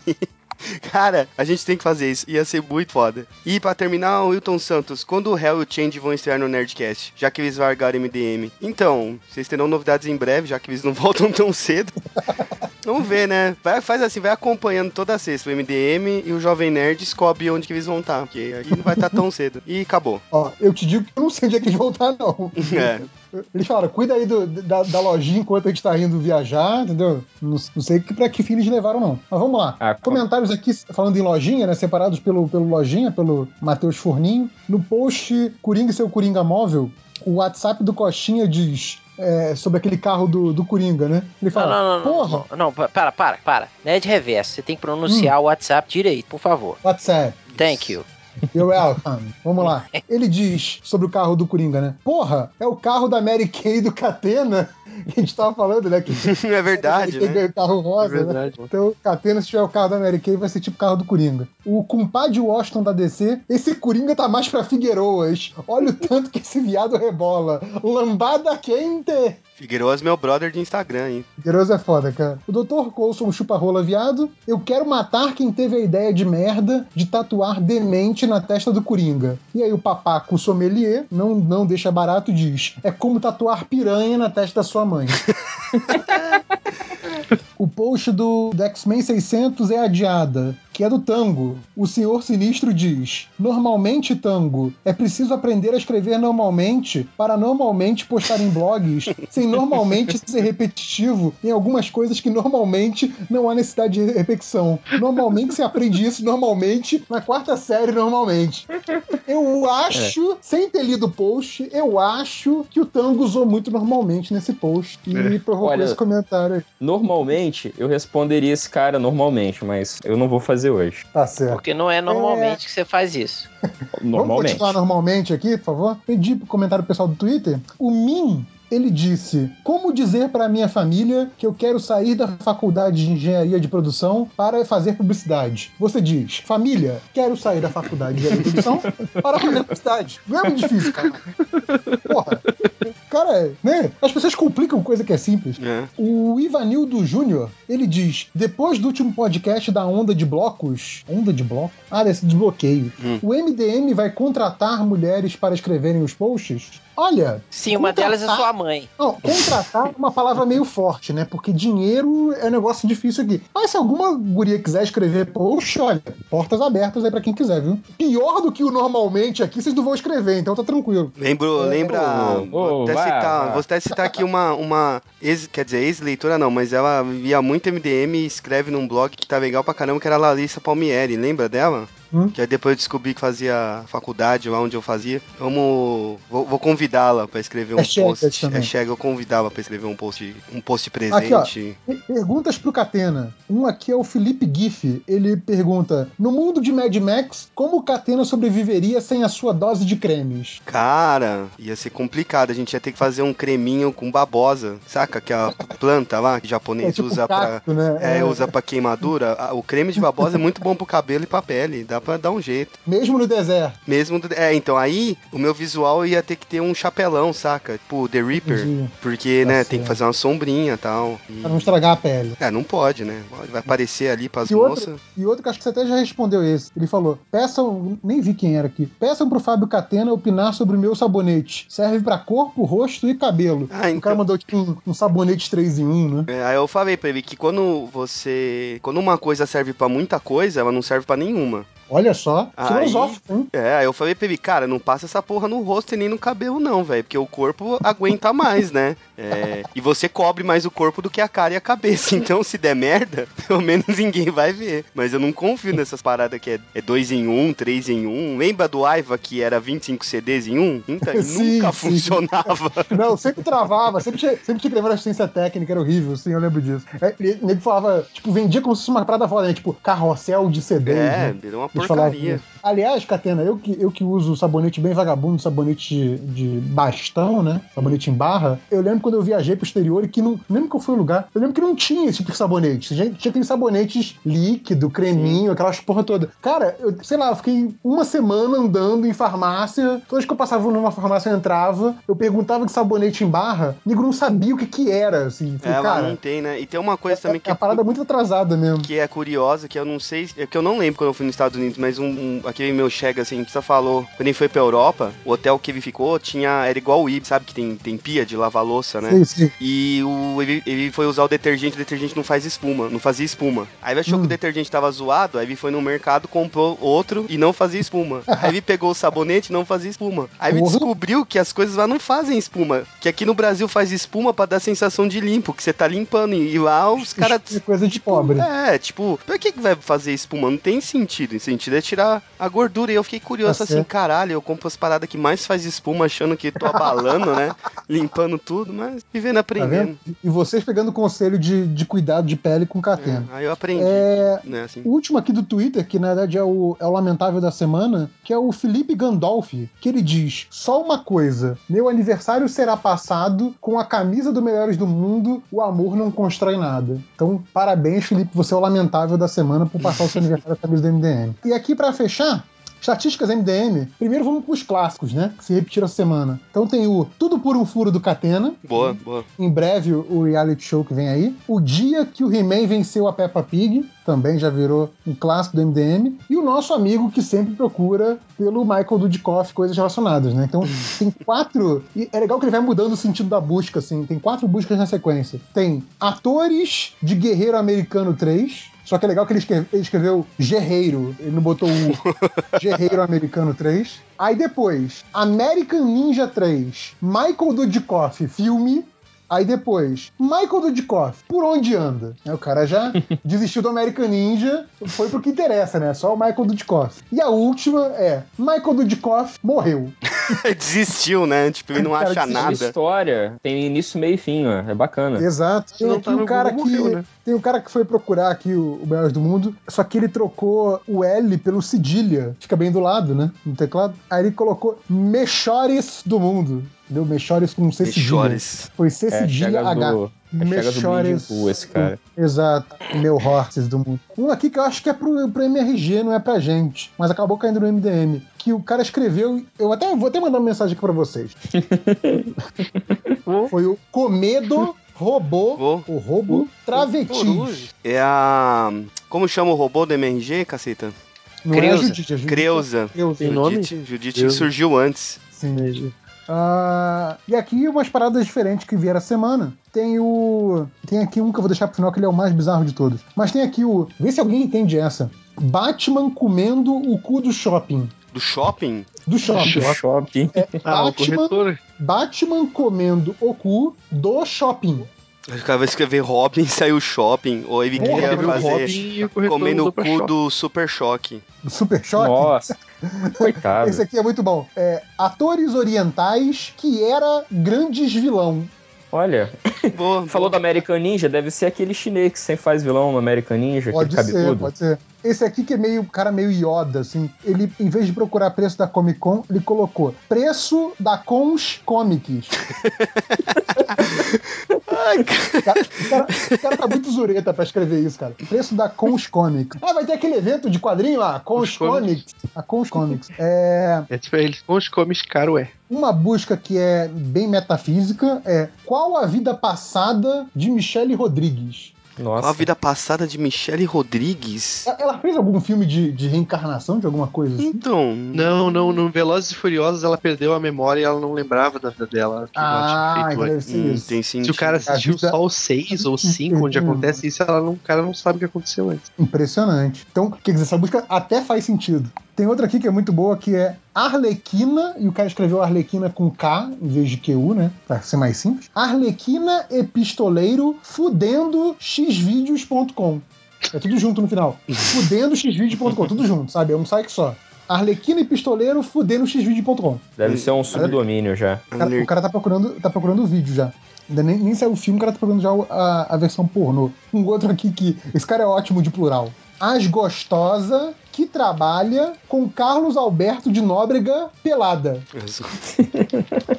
Então, duas coisas que é interessante, né? O pelada parece estar falando do Carlos Alberto de Nóbrega, né? Não das Gostosas. E outra coisa, ele escreveu a frase toda errada, mas Carlos Alberto de Nóbrega tá certinho. Com acento Ah, ele deve ter, ele deve ter copiado e colado de algum lugar. Pois é. É. E o último, que é a parada, uma das paradas mais bizarras que eu já vi na estatística. O, o Catena sabe que jogo é esse, né? O, o Five Nights at Freddy's, né? Jogo de Sim. terror. Então, a busca do sujeito foi Animatronics dando a buceta Puta. Five Nights at Freddy's. Puta que pariu, velho. Que esse, esse é doente. Esse cara é doente. Esse cara é nível sapão. Esse cara é doente. Sério. O cara querendo pornô com os animatronics do Five Nights at Freddy. Cara, esse cara é muito doente. E com isso, a prova de como tem leitor doente no MDM, a gente encerra o podcast. Certo? Cara. Chega? Vamos dormir? Acabou?